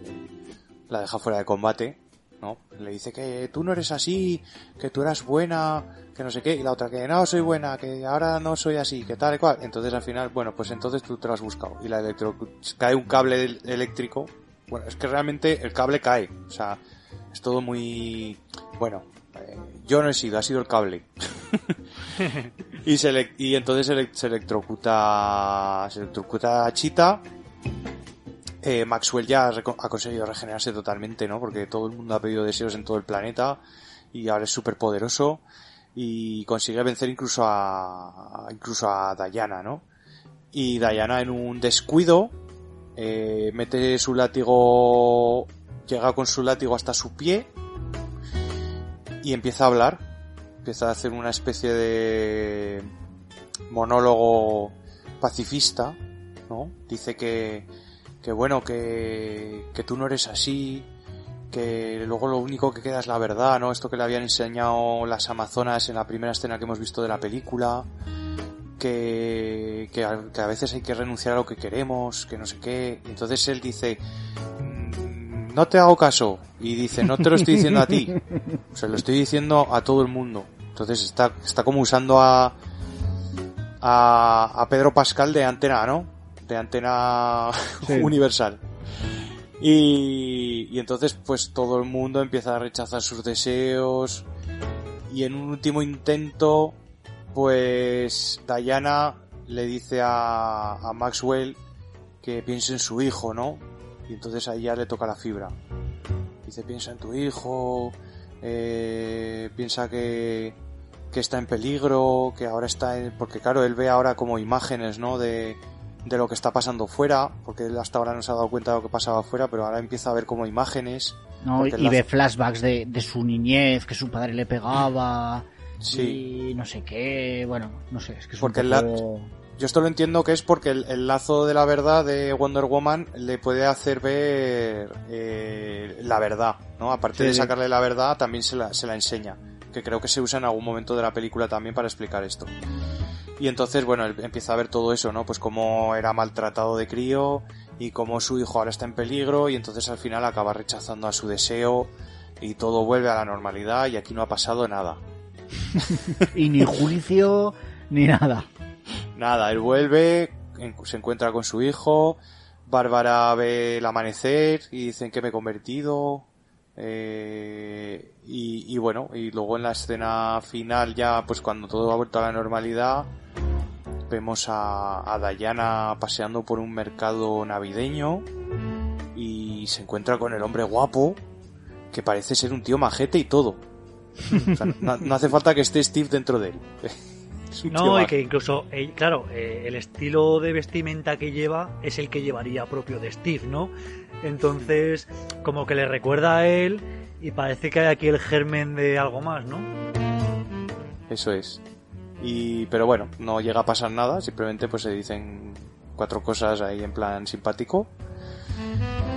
Y, y bueno, y Wonder Woman pues sale volando en una escena final en plan, bueno, pues es- hasta aquí la película. Y sale No. volando por los cielos. No porque queda lo mejor. Claro, luego tenemos los créditos y por supuesto eh, como copia a las películas de Marvel, o bueno, yo diría incluso como copia a John Favreau, que fue el creador de estas escenas post créditos, ¿no? Pues tenemos una escena en la que vemos a esta guerrera, a esta guerrera legendaria de la que hablaba Diana, ¿no? Que llevaba ese traje, esa armadura dorada. Y cuando se da la vuelta nos damos cuenta de que es Linda Carter, la auténtica Wonder Woman de los años 60, ¿no? De la serie. Mm. Que dice ser Asteria, la, la amazona que se quedó como La amazona. Claro, la amazona legendaria de la armadura que se ha Dorada. cargado Diana. Y que Pues- está Linda Carter muy bien. Yo no sé, esto o sea, será rejuven- de- rejuvenecimiento facial de este. Estamos esto es? Botox, Oscar. O ¿el qué? Esto es Botox. No, pues esta, esta mujer está muy bien, ¿eh? y yo no sé que- si abre, si yo no sé si abre la, la veda para que aparezca con un personaje más predominante en Wonder Woman 3, ¿eh? Mm, es posible. Claro, Yo creo que no. se, se habla de eso. O sea, Sí. se tiene. Hay una especie de. Hay una especie de. mm, De, de ganas por parte de los fans de que esto. De que Linda Carter aparezca, ¿no? En Wonder Woman 3 y que haga de este personaje y que tenga un peso. Más peso en la película. Mm. Pero. Ostras. No lo sé. No lo veo. No No sé, yo creo que es que es que es fanservice y ya está. No, no, es fanservice por un tubo y, y es fanservice hasta para mí, que ni soy fan de los cómics de Wonder Woman ni nada parecido. Pero cuando vi esta escena dije, joder, ¿qué, qué, con qué buen sabor de boca te quedas después de ver una película de mierda. No, es broma. Eh, no, pero que, pero que te, que te remontó un poco, ¿no? Por lo menos a mí me, me tocó el corazoncito. Eh, Sí. Bien, chicos, quiero conclusiones de la película y escena favorita. Eh, Diego, empieza tú. Pues eso, es una película que me parece que le sobran minutos por todos los lados. Eh, que para mí me sigue sobrando mucho toda la... Será que no tengo corazón, pero toda la reaparición de Steve y que Steve vaya detrás de Diana como un perrito faldero a todos los lados, que no pinta nada. eh, me parece que, que sobra, que simplemente pues por porque pues esa química que tenían en la primera película, pues como que había que repetirla, ¿no? Pero que no lo veo necesario. O sea, no, no ha sido necesario algo así en ninguna película de superhéroes, pues no, no sé por qué tiene que ser necesario en Wonder Woman. Y ¿Escena bueno, favorita? entretenida sin más, pero a mí se me hace larga. Me, me, me va muy cuesta arriba la película. Empieza, empiezo bien, pero se me hace muy cuesta arriba. Y escena favorita... pff, Si la sí, hubiera. la, la lucha en la Casa Blanca, como mucho. Eh, es un poco. Pero es que una de las mm, tres luchas que hay en toda la película. Sí, Sí. sí. Entonces, Bien, David, tu turno. Bueno, pues yo... Uf, ¿por dónde empiezo? yo creo que no, no me ha gustado en absoluto. O sea, a ver, eh, hay alguna cosa chula, como lo que ha dicho Freakland de la, de la pelea en la Casa Blanca, que me parece chula. Pero es que veo que está todo metido tan con calzador que no me lo creo. O sea, es que no, es que no me creo ni lo de la piedra, ni me creo el papel de Pedro Pascal, ni, ni, ni Steve ahí resucitado dentro del cuerpo de otro. Es que es, es una serie de catastróficas desdichas que no me llevan a ningún sitio. O sea, no. Mira, yo, la primera de Wonder Woman, a mí me gustó. Y dije, Sí, ostras, dije, ostras, por aquí puede haber un, un filón. Y, y, y hay otras, y por ejemplo Aquaman también me gustó y dije, ostras, por aquí también no está mal. Eh, después del chasco que nos llevamos con, con la Liga de la Justicia y Batman contra Superman y Escuadrón Suicida y etcétera, etcétera, etcétera, dices, vale, pues hay algún producto, ¿no? Algún personaje que, que, que, que me lo creo, que me vale. Pero es que aquí en la segunda de Wonder Woman me parece que han echado un- una marcha atrás brutal. O sea, han, eh, han cambiado totalmente el- la estética de la película y del personaje y, y- y- y me parece que va a costar recuperarlo otra vez. O sea, en Wonder Woman 3, bueno, provisionalmente llamada 3, que no sé cómo se llamará, eh, se lo van a tener que currar mucho. O sea, espero que no vuelva a ser otro, otro guion de meter con cazadora y cosas y fanservice que no lleva a ningún sitio. Eh, y luego, pues como escena favorita, pues como me la ha quitado Freakland, la de la Casa Blanca, Puedes repetirla, ¿eh? Voy a... Sí, bueno, yo diría esa, pero por decir algo diferente voy a decir la primera, la de, la de esa especie de Juegos Olímpicos, ¿no? Que, que hacen las Amazonas eh, de críos, así como para, para ver quién es el mejor guerrero. O sea, Esa pa- escena me, me gustó y la verdad es que me puso el listón alto ya, o sea, me puso las expectativas ya altas de la película y luego la verdad es que van solo para abajo. Bien, pues eh, yo la verdad es que cuando vi esta película eh, no me dijo absolutamente nada, es más, sentí decepción por lo que se esperaba. Pero luego vi vídeos de los típicos youtubers a los que sigo diciendo, madre mía, fantástica, fabulosa, lo que esperábamos. Y ya me puse a pensar, "Mm, igual me he mentido en la sesión que no es y he visto una película que diferente a la de estos gachos. Porque no puede ser, incluso las críticas se pueden ver, que todo el mundo esté diciendo qué buena película y a mí me haya parecido, pues no voy a decir una mierda, pero muy, muy de bajo rango. Sin embargo, con vosotros, pues coincido en que esta película muy de andar por casa. Hablábamos antes de, o hablaba David, de la primera Wonder Woman o incluso de, de Aquaman, ¿no? Yo creo que fueron en este, en esta universo cinema, en este universo cinematográfico que tanto se metieron por medio los ejecutivos y que querían montar un lore y igualarse mucho a Marvel, tuvimos estas dos películas que, no les hicieron mucho caso los ejecutivos, que dejaron a lo mejor a los directores y a los guionistas un poco manga ancha para que hicieran lo que quisieran, y tuvimos dos grandes éxitos como son pues Wonder Woman y Aquaman, las dos películas. Sin embargo, parece que en esta Wonder Woman 1984 eh, es la película que tenía que salvar un poco a la franquicia otra vez, ¿no? Como que decir, fue un gran éxito la primera, venga que con esta vamos a conectar otra vez con la población, con los espectadores, y, no sé si es que se han metido por medio, o no tenían idea, o no tenían ideas nuevas, quiero decir, o chico, al guion no le dedicaron suficientemente empeño porque no, por este camino no vamos bien. Eh, no obstante, he de decir que con este revisionado, o sea, al terminar de repasar la película con vosotros, me ha gustado más que la primera vez que la vi. Y que termino con mejor sabor de boca. Pero porque has ido analizándola, criticándola, con sus peros. Porque la has visto con nosotros. porque la he visto con vosotros, a lo mejor la cosa habría sido juntarnos, ir los tres al cine y irla comentando luego después con una buena cerveza, ¿no? Pero bueno, la verdad es que podemos ver que la película tiene sus bondades y tiene sus defectos, pero bueno, con todo es lo que hay. Escena, elimi- escena eliminada, no, escena favorita. Eh, he de decir que no me voy a quedar con ninguna escena de la película como tal, sino que ya he dicho que me encantó esta escena post créditos y bueno, la verdad es que es bastante pobre y chusquero que me tenga que quedar con una escena post créditos en la que ni siquiera tiene nada que ver con la trama eh, como favorita, pero ya os digo que me causó una gran emoción ver aquí a Linda Carter y, y bueno, y que espero sin duda que, que la, que la reenganchen como personaje y la metan en una trama potente en Wonder Woman 1900, o sea, perdón, en Wonder Woman 3. A mí es que, ¿Qué? mira, lo que, lo que me parece, lo que me parece que han debido pensar para hacer esta película es que tenían que traer cosas que, que quisieran los fans, ¿no? Que, que fuera fiel a los cómics.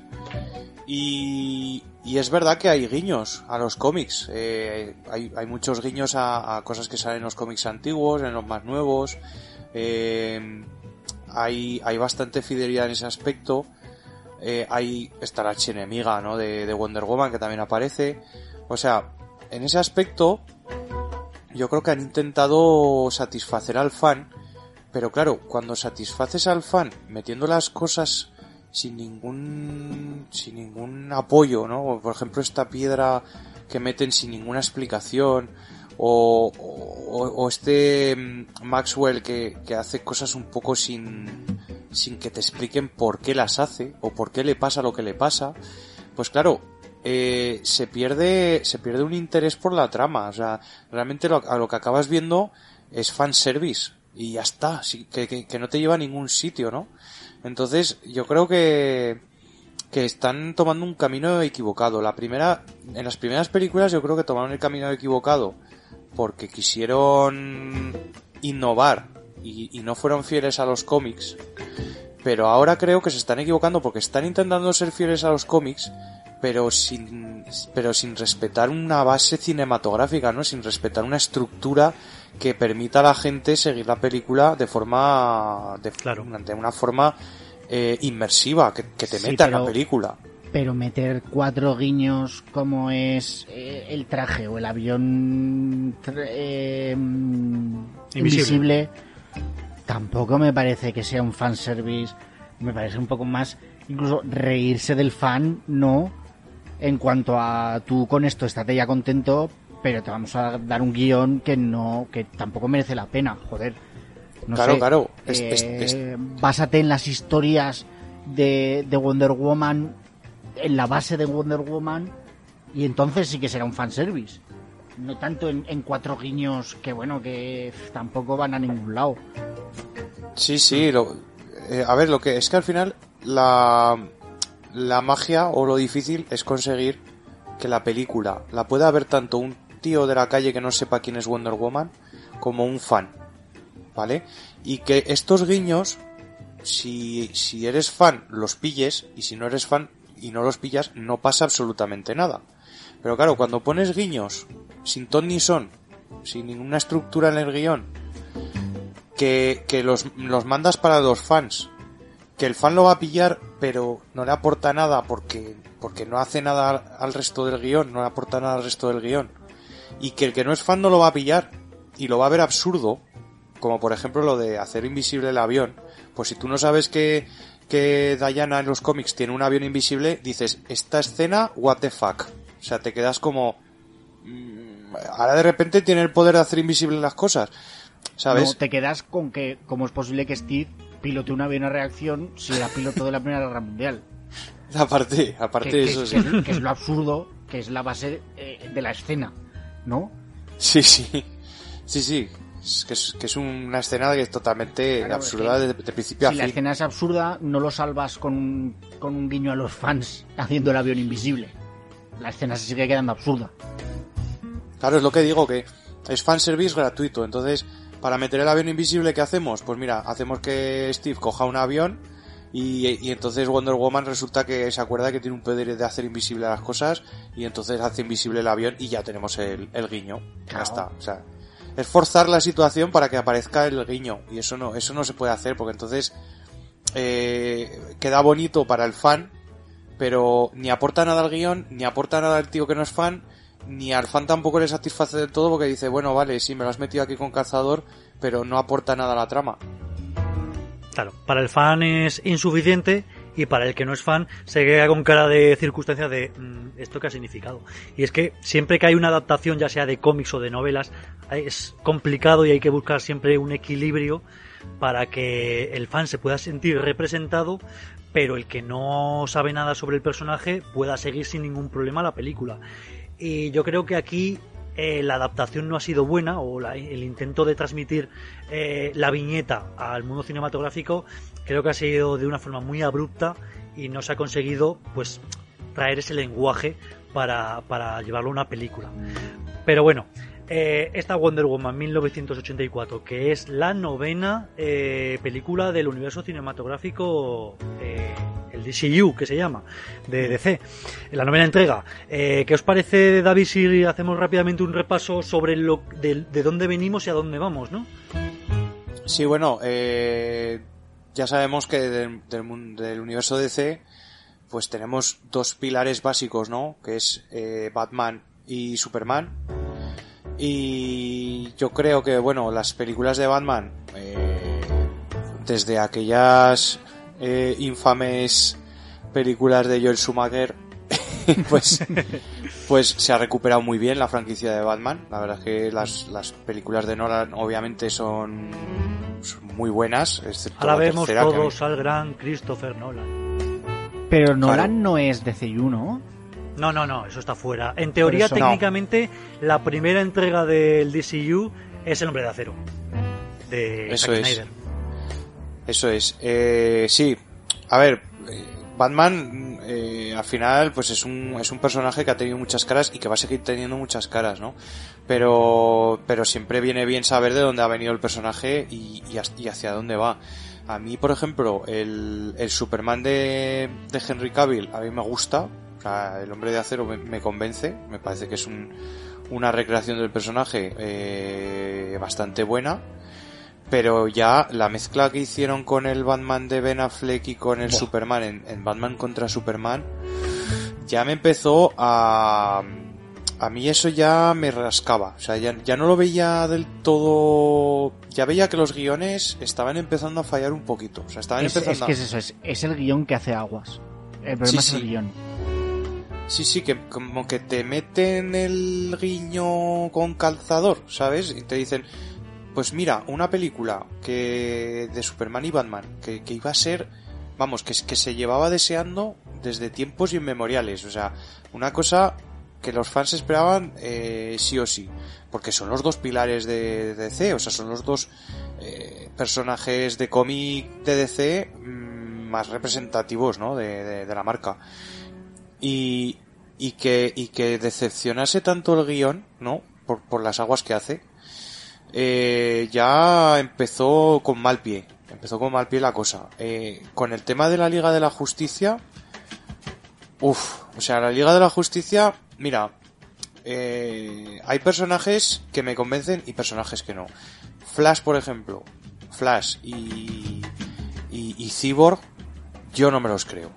Yo no sé vosotros pero a mí es que no me acaban de entrar. No, Pero no me son, yo creo que son personajes que de repente te los cascan en la Liga de la Justicia sin, sin nada detrás. Entonces, Claro. mm, son personajes que, que, que aparecen de repente de la nada. Hmm. Claro, bueno, claro. pero en realidad, eh, si no me equivoco, ni Aquaman ni Wonder Woman habían tenido su película, o sea, no habían sido presentados. No, Eh, Eh, no, Wonder, Woman, sí, Wonder, Wonder en- Woman sí, eh, Aquaman no. Y no tuvimos problemas con ellos, pero a lo mejor Flash fue un miscasting, aunque se está apostando por Ezra Miller para que continúe siendo. Eh, en el caso de Cyborg no, Cyborg ya no vamos a verle en la próxima película de- del DCU. Eh, ha habido problemas con el actor y ha habido ahí movidas con, con el presidente de Luca, de, uy, de Lucas, de DC Films. Y entre las movidas con Zack Snyder y Josh Whedon, pues nada, eh, Cyborg eliminado. Eh, pero bueno, eh, el personaje de Ezra Miller de Flash sí que nos lo vamos a tener que comer, pero yo creo que tiene recorrido. Entonces, pues bueno. Pero seguimos con la Liga de la Justicia que estábamos hablando, que tiene problemas también de guion, creo. También hubo problemas con los directores. Sabemos que empezó Zack Snyder, luego se, se le apartó, llegó Joe Whedon, hizo lo que pudo. ¿Tenéis realmente vosotros esperanza con que el, el Justice League Snyder, Snyder Cut arregle un poco ese entuerto? ¿O creéis que se le estaba dando, dando mucho bombo y Sí. no va a ser para nada? es todo un hype que yo no sé, es que no es una nueva película, al final, bueno, porque cambies escenas, metas tus escenas eliminadas que te hubiera gustado meter o metas tu montaje, o yo no sé si eso de que sale que es en blanco y negro es real. Pues yo creo que tendrá partes, por lo menos, si no es toda la película, tendrá bastantes partes en blanco y negro. La verdad es que eh, cuando se lanzó un poco el proyecto sí que estuve más atento, pero como hay tantas actualizaciones, porque al principio simplemente iba a meter un poco las escenas eliminadas y le habían dado creo que como 10 millones para que hiciese lo que, lo que fuera necesario. Luego empezó a subir el height en las redes y le, y le soltaron más dinero, creo que llegaron hasta 30 millones y, y creo que ahora vamos por 70 millones los que le han dado a... Estoy hablando de, de cabeza, ¿eh? de memoria. 70 millones de dólares los que han dado a, a, a Zack Snyder para que rehaga la película. O sea, eh, en realidad Warner está apostando muy fuerte eh, por la Justice League Snyder Cut. Hombre, hay que Eh, decir, claro, hay que decir que aunque no es una película nueva, debe haber, por lo visto, muchísimo metraje que no apareció en la película original porque cuando cambió de manos de Zack Snyder a, a, a Whedon, por lo visto hay mucho, mucho, mucho metraje que se descartó, pero muchísimo, eh, por lo visto. Pero tanto como para hacer una película distinta, que es Sí. lo que necesita, que sea una película sí. completamente distinta. Por lo que han dicho, sí. Por lo que han dicho, da incluso para hacer una película distinta de la que salió. Joder. O sea que imagínate lo que se llegó a descartar de, de esa película. Yo si os digo la verdad, eh, he visto la Liga de la Justicia y no me acuerdo básicamente de nada. O sea, pero yo sin, es que es una- sin pena ni una- gloria, ¿eh? yo es que es una película que he visto una vez.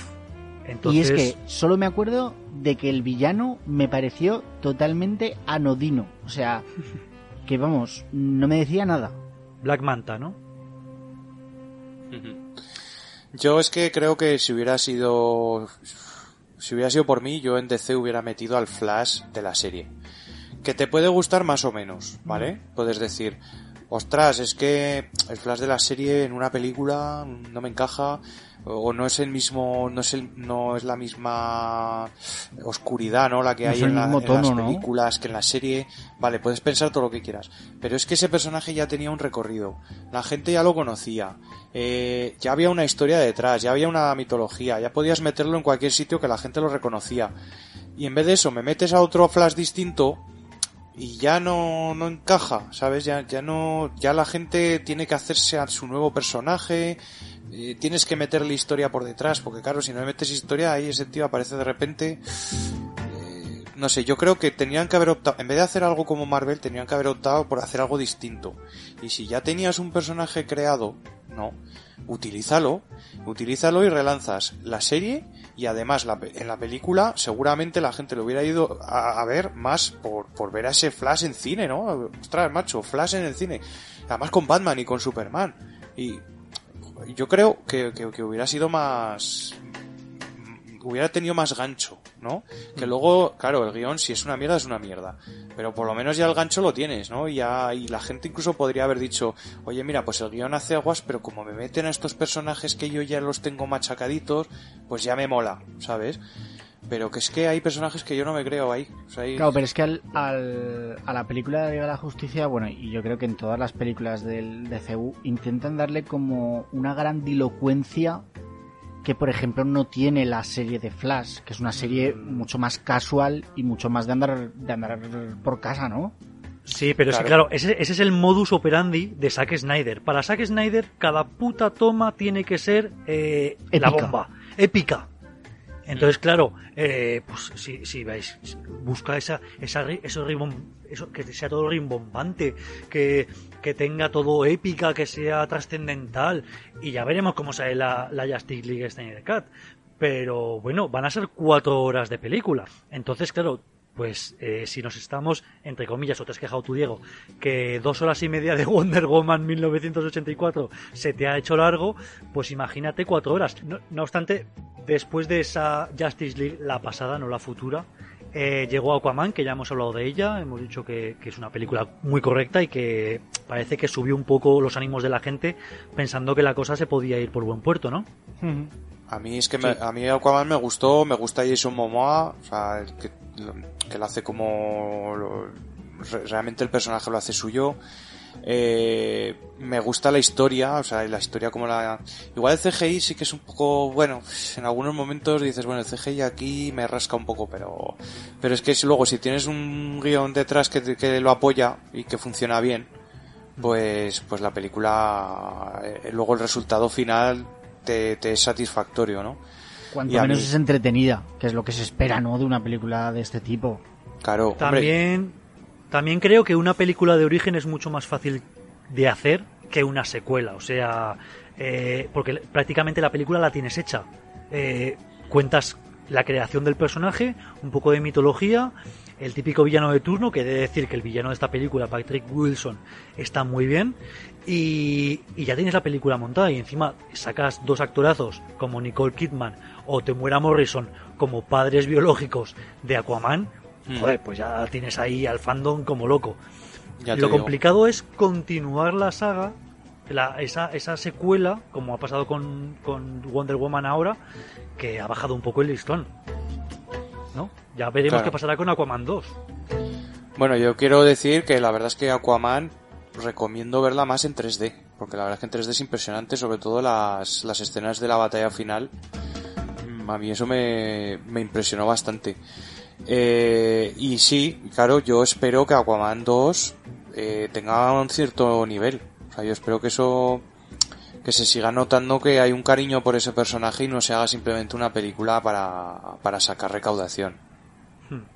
Después de, Aqu- de Aqu- de Aquaman en 2018 llegó Shazam en 2019, ¿no?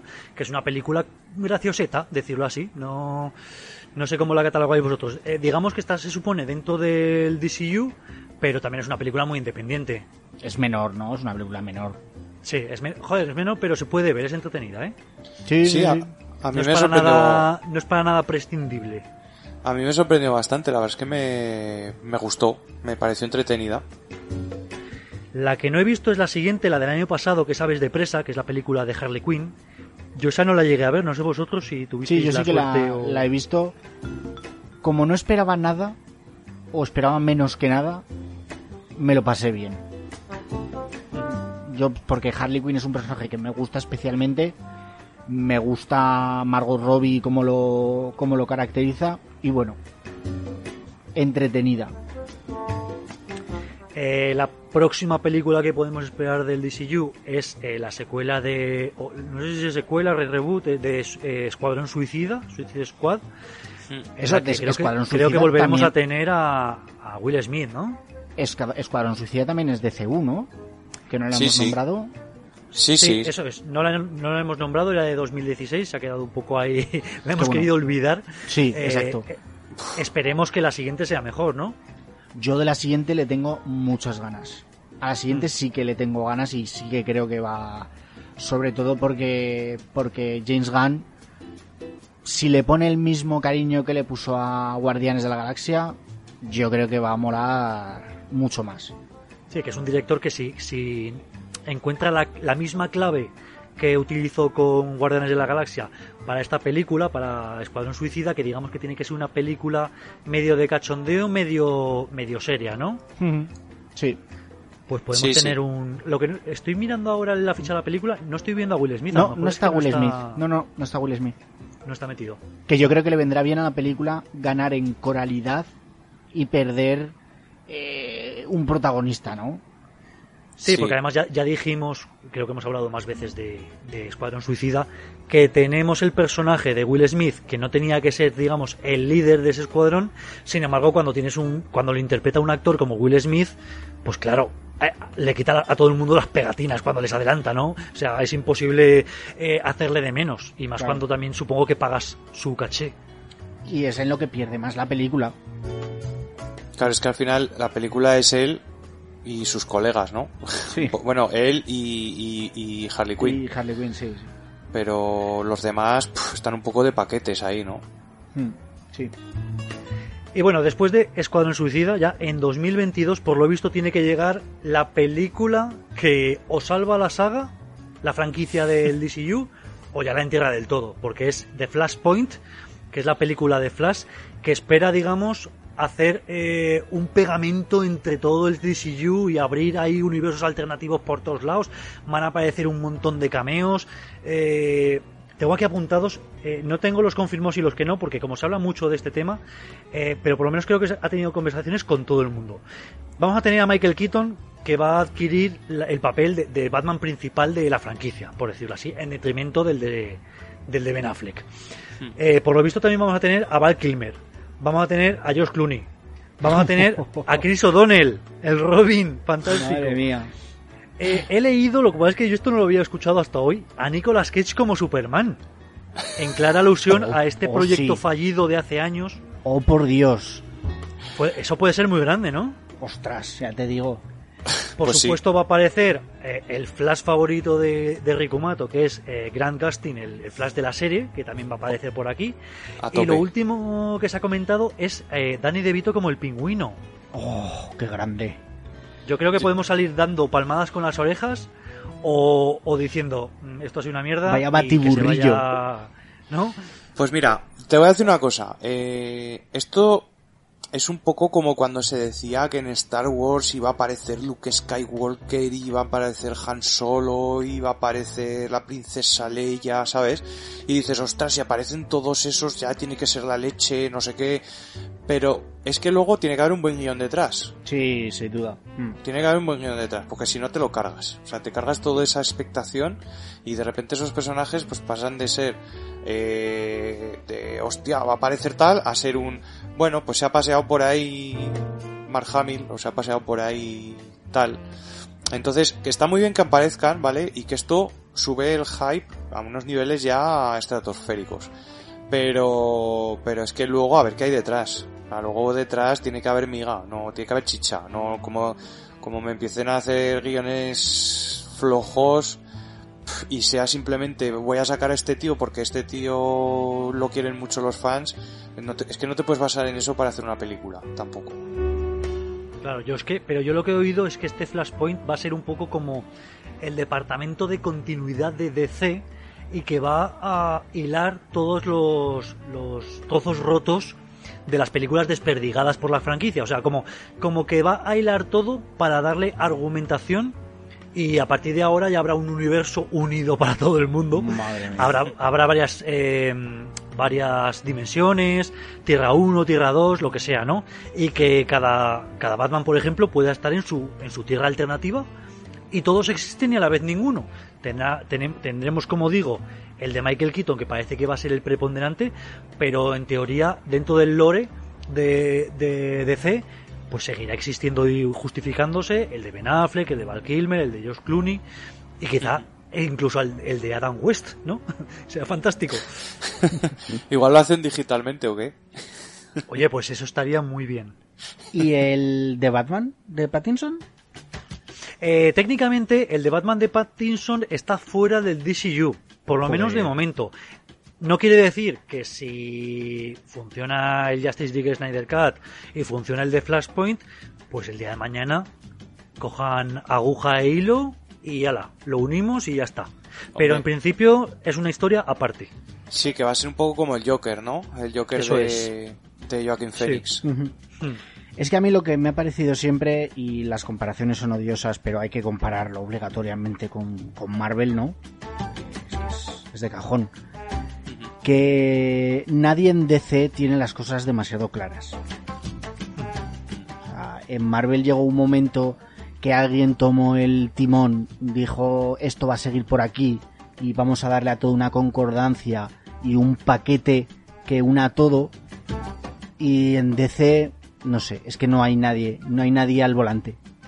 Claro, yo siempre he defendido que Zack Snyder, más que eh, dirigir películas, se podría haber dedicado, porque está claro que tiene un amplio conocimiento de todo lo que es eh, la historia de cómics de, de DC, podría haberse dedicado a ser un poco el Kevin Feige de eh, Marvel, eh, y, o el Dave Filoni ahora en Star Wars, y que estuviese un poco de productor ejecutivo de toda la franquicia, diciendo, dando luz verde, ¿no? Diciendo, esto sí, esto no, vamos a hilar esto, que esto tenga concordancia, más que dirigir sus propias películas, que algunas las hace mejores, algunas peores, pero que parece que cada director va por libre y nadie está al timón, ¿no?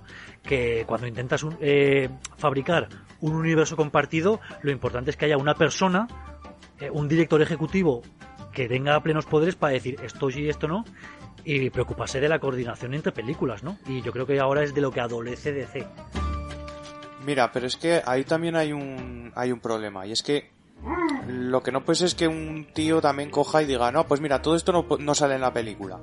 Eh, bueno, a ver, puedes sugerir que esto no puede salir porque no concuerda con lo que va a salir en tal o porque no concuerda con lo que va a salir en cual, ¿sabes? Yo creo que aquí lo que ha pasado también es que hay gente que ha dicho, no, no, esto no sale. ¿Por qué? Porque no, porque esto no puede salir.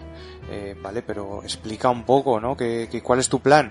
Yo creo que a, a lo mejor no había un plan, ¿sabes? Sino que decían, No, no, es que no bueno, plan. vamos a ir viendo, vamos a ir viendo cómo lo hacemos. O sea, de momento lo vam- vamos a hacer la Liga de la Justicia, que salgan todos ahí juntitos y luego ya, ya, luego ya veremos. Entonces, claro, como no hay un plan, eh, aunque tú digas esto puede aparecer, esto no, luego, luego no, ca- no casa con otras cosas que sacas, ¿no? Porque no, no, no lo has planeado con antelación. Entonces, ese es el problema gordo. Y aparte que, mm, que en DC se ha hecho todo muy apresuradamente, ¿no? Han intentado hacer lo que ha hecho Marvel en 10 años, lo han intentado hacer ellos en, en, en 6. Entonces, que no, no, no puedes hacer lo mismo. No puedes coger y decir, no, mira, ahora me saco a este personaje, a este otro, a este, este, los junto todos, los meto en una película y la película la hostia. Ostras, es que es que igual tienes que macerarlo más o, o no, o igual tienes que buscar otra alternativa. Es lo que hablaba yo antes, por ejemplo, de, de Flash, ¿no? Pues si tienes ya un personaje ya que lo has tenido ahí en la recámara y que lo has estado cuidando y que lo has estado madurando y que la gente lo conoce, aunque sea de una serie, me da igual, que no es eh, tu público objetivo a lo mejor, porque no es la gente que va a ver la, pe- la película al cine, pero a lo mejor te los quieres traer también eh, pues sácalo, ¿no? Cógelo, recupéralo, no necesitas coger a otro tío nuevo, no necesitas explicar de dónde sale, que ya lo sabes, y el que no lo sepa tiene la serie y se la puede ver, y se puede, eh, y puede pagar la plataforma de turno o no, o lo que sea, ¿no? O la televisión por cable en Estados Unidos. Es que eso, es que si quieres unir las cosas, la- tienes que intentar aprovechar lo que ya tienes, ¿no? No, no empieces a crear cosas nuevas que luego no sabes si van a funcionar creo yo. Esa es mi opinión, Mm. vamos. Sí.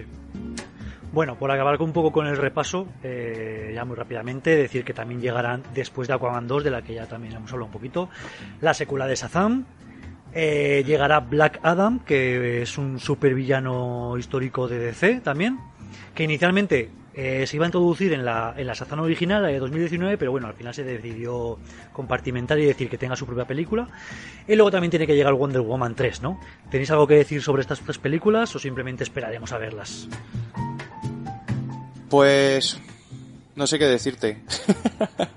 Esperaremos, pero digo lo mismo. No veo un, un, un camino, ¿no? Veo que cada uno intenta hacer su película, pero que no hay nadie tratando de hacer piña. Y bueno, Hmm. me parece que lo de Flashpoint va a ser un puto locurón, pero que yo no sé si eso puede salvar eh, los papeles a todo esto.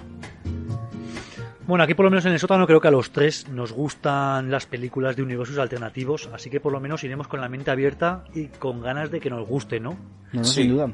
Luego ya la analizaremos aquí y veremos lo que sale, ¿no? Exacto. Sí, sí. Pues muy bien, para cerrar este repaso vamos a irnos con una recomendación y luego volvemos para despedirnos.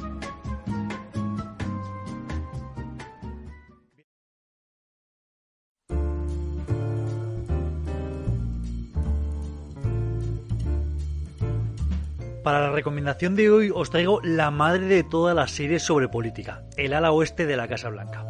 Es una serie que se emitió entre 1999 y 2006 y que tiene nada menos que 7 temporadas y 155 episodios. Eh, la serie está creada por Aaron Sorkin, que por si no os suena, eh, os puedo decir que es el guionista de otras series de éxito como The Newsroom, que la tenéis en HBO, o de taquillazos como Algunos Hombres Buenos, eh, La Red Social o El Presidente y Miss Wade. Es precisamente a colación de esta última película a raíz de la que surge esta serie de El Ala Oeste.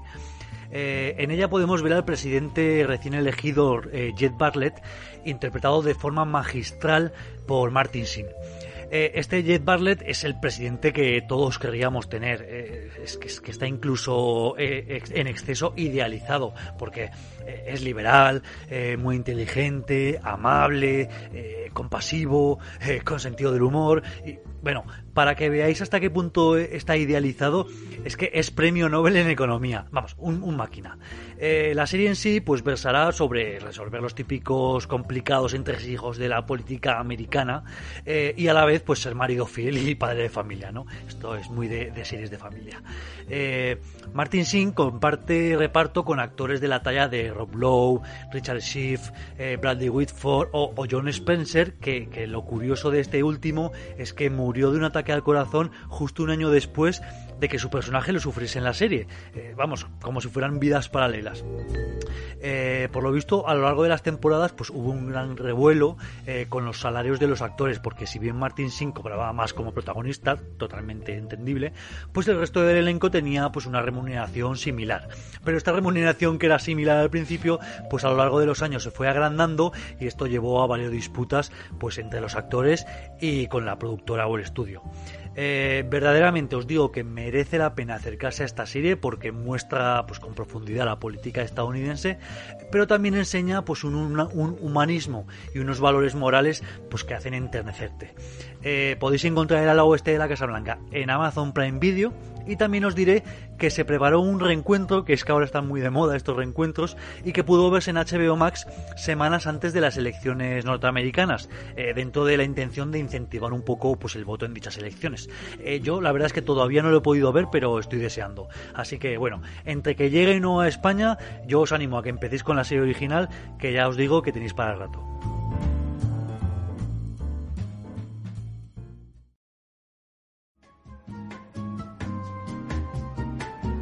Bien, pues hasta aquí el podcast de hoy sobre Wonder Woman 1984. También hemos aprovechado y hemos hablado un poco de, lo que está por venir, ¿no? Del universo cinematográfico de DC.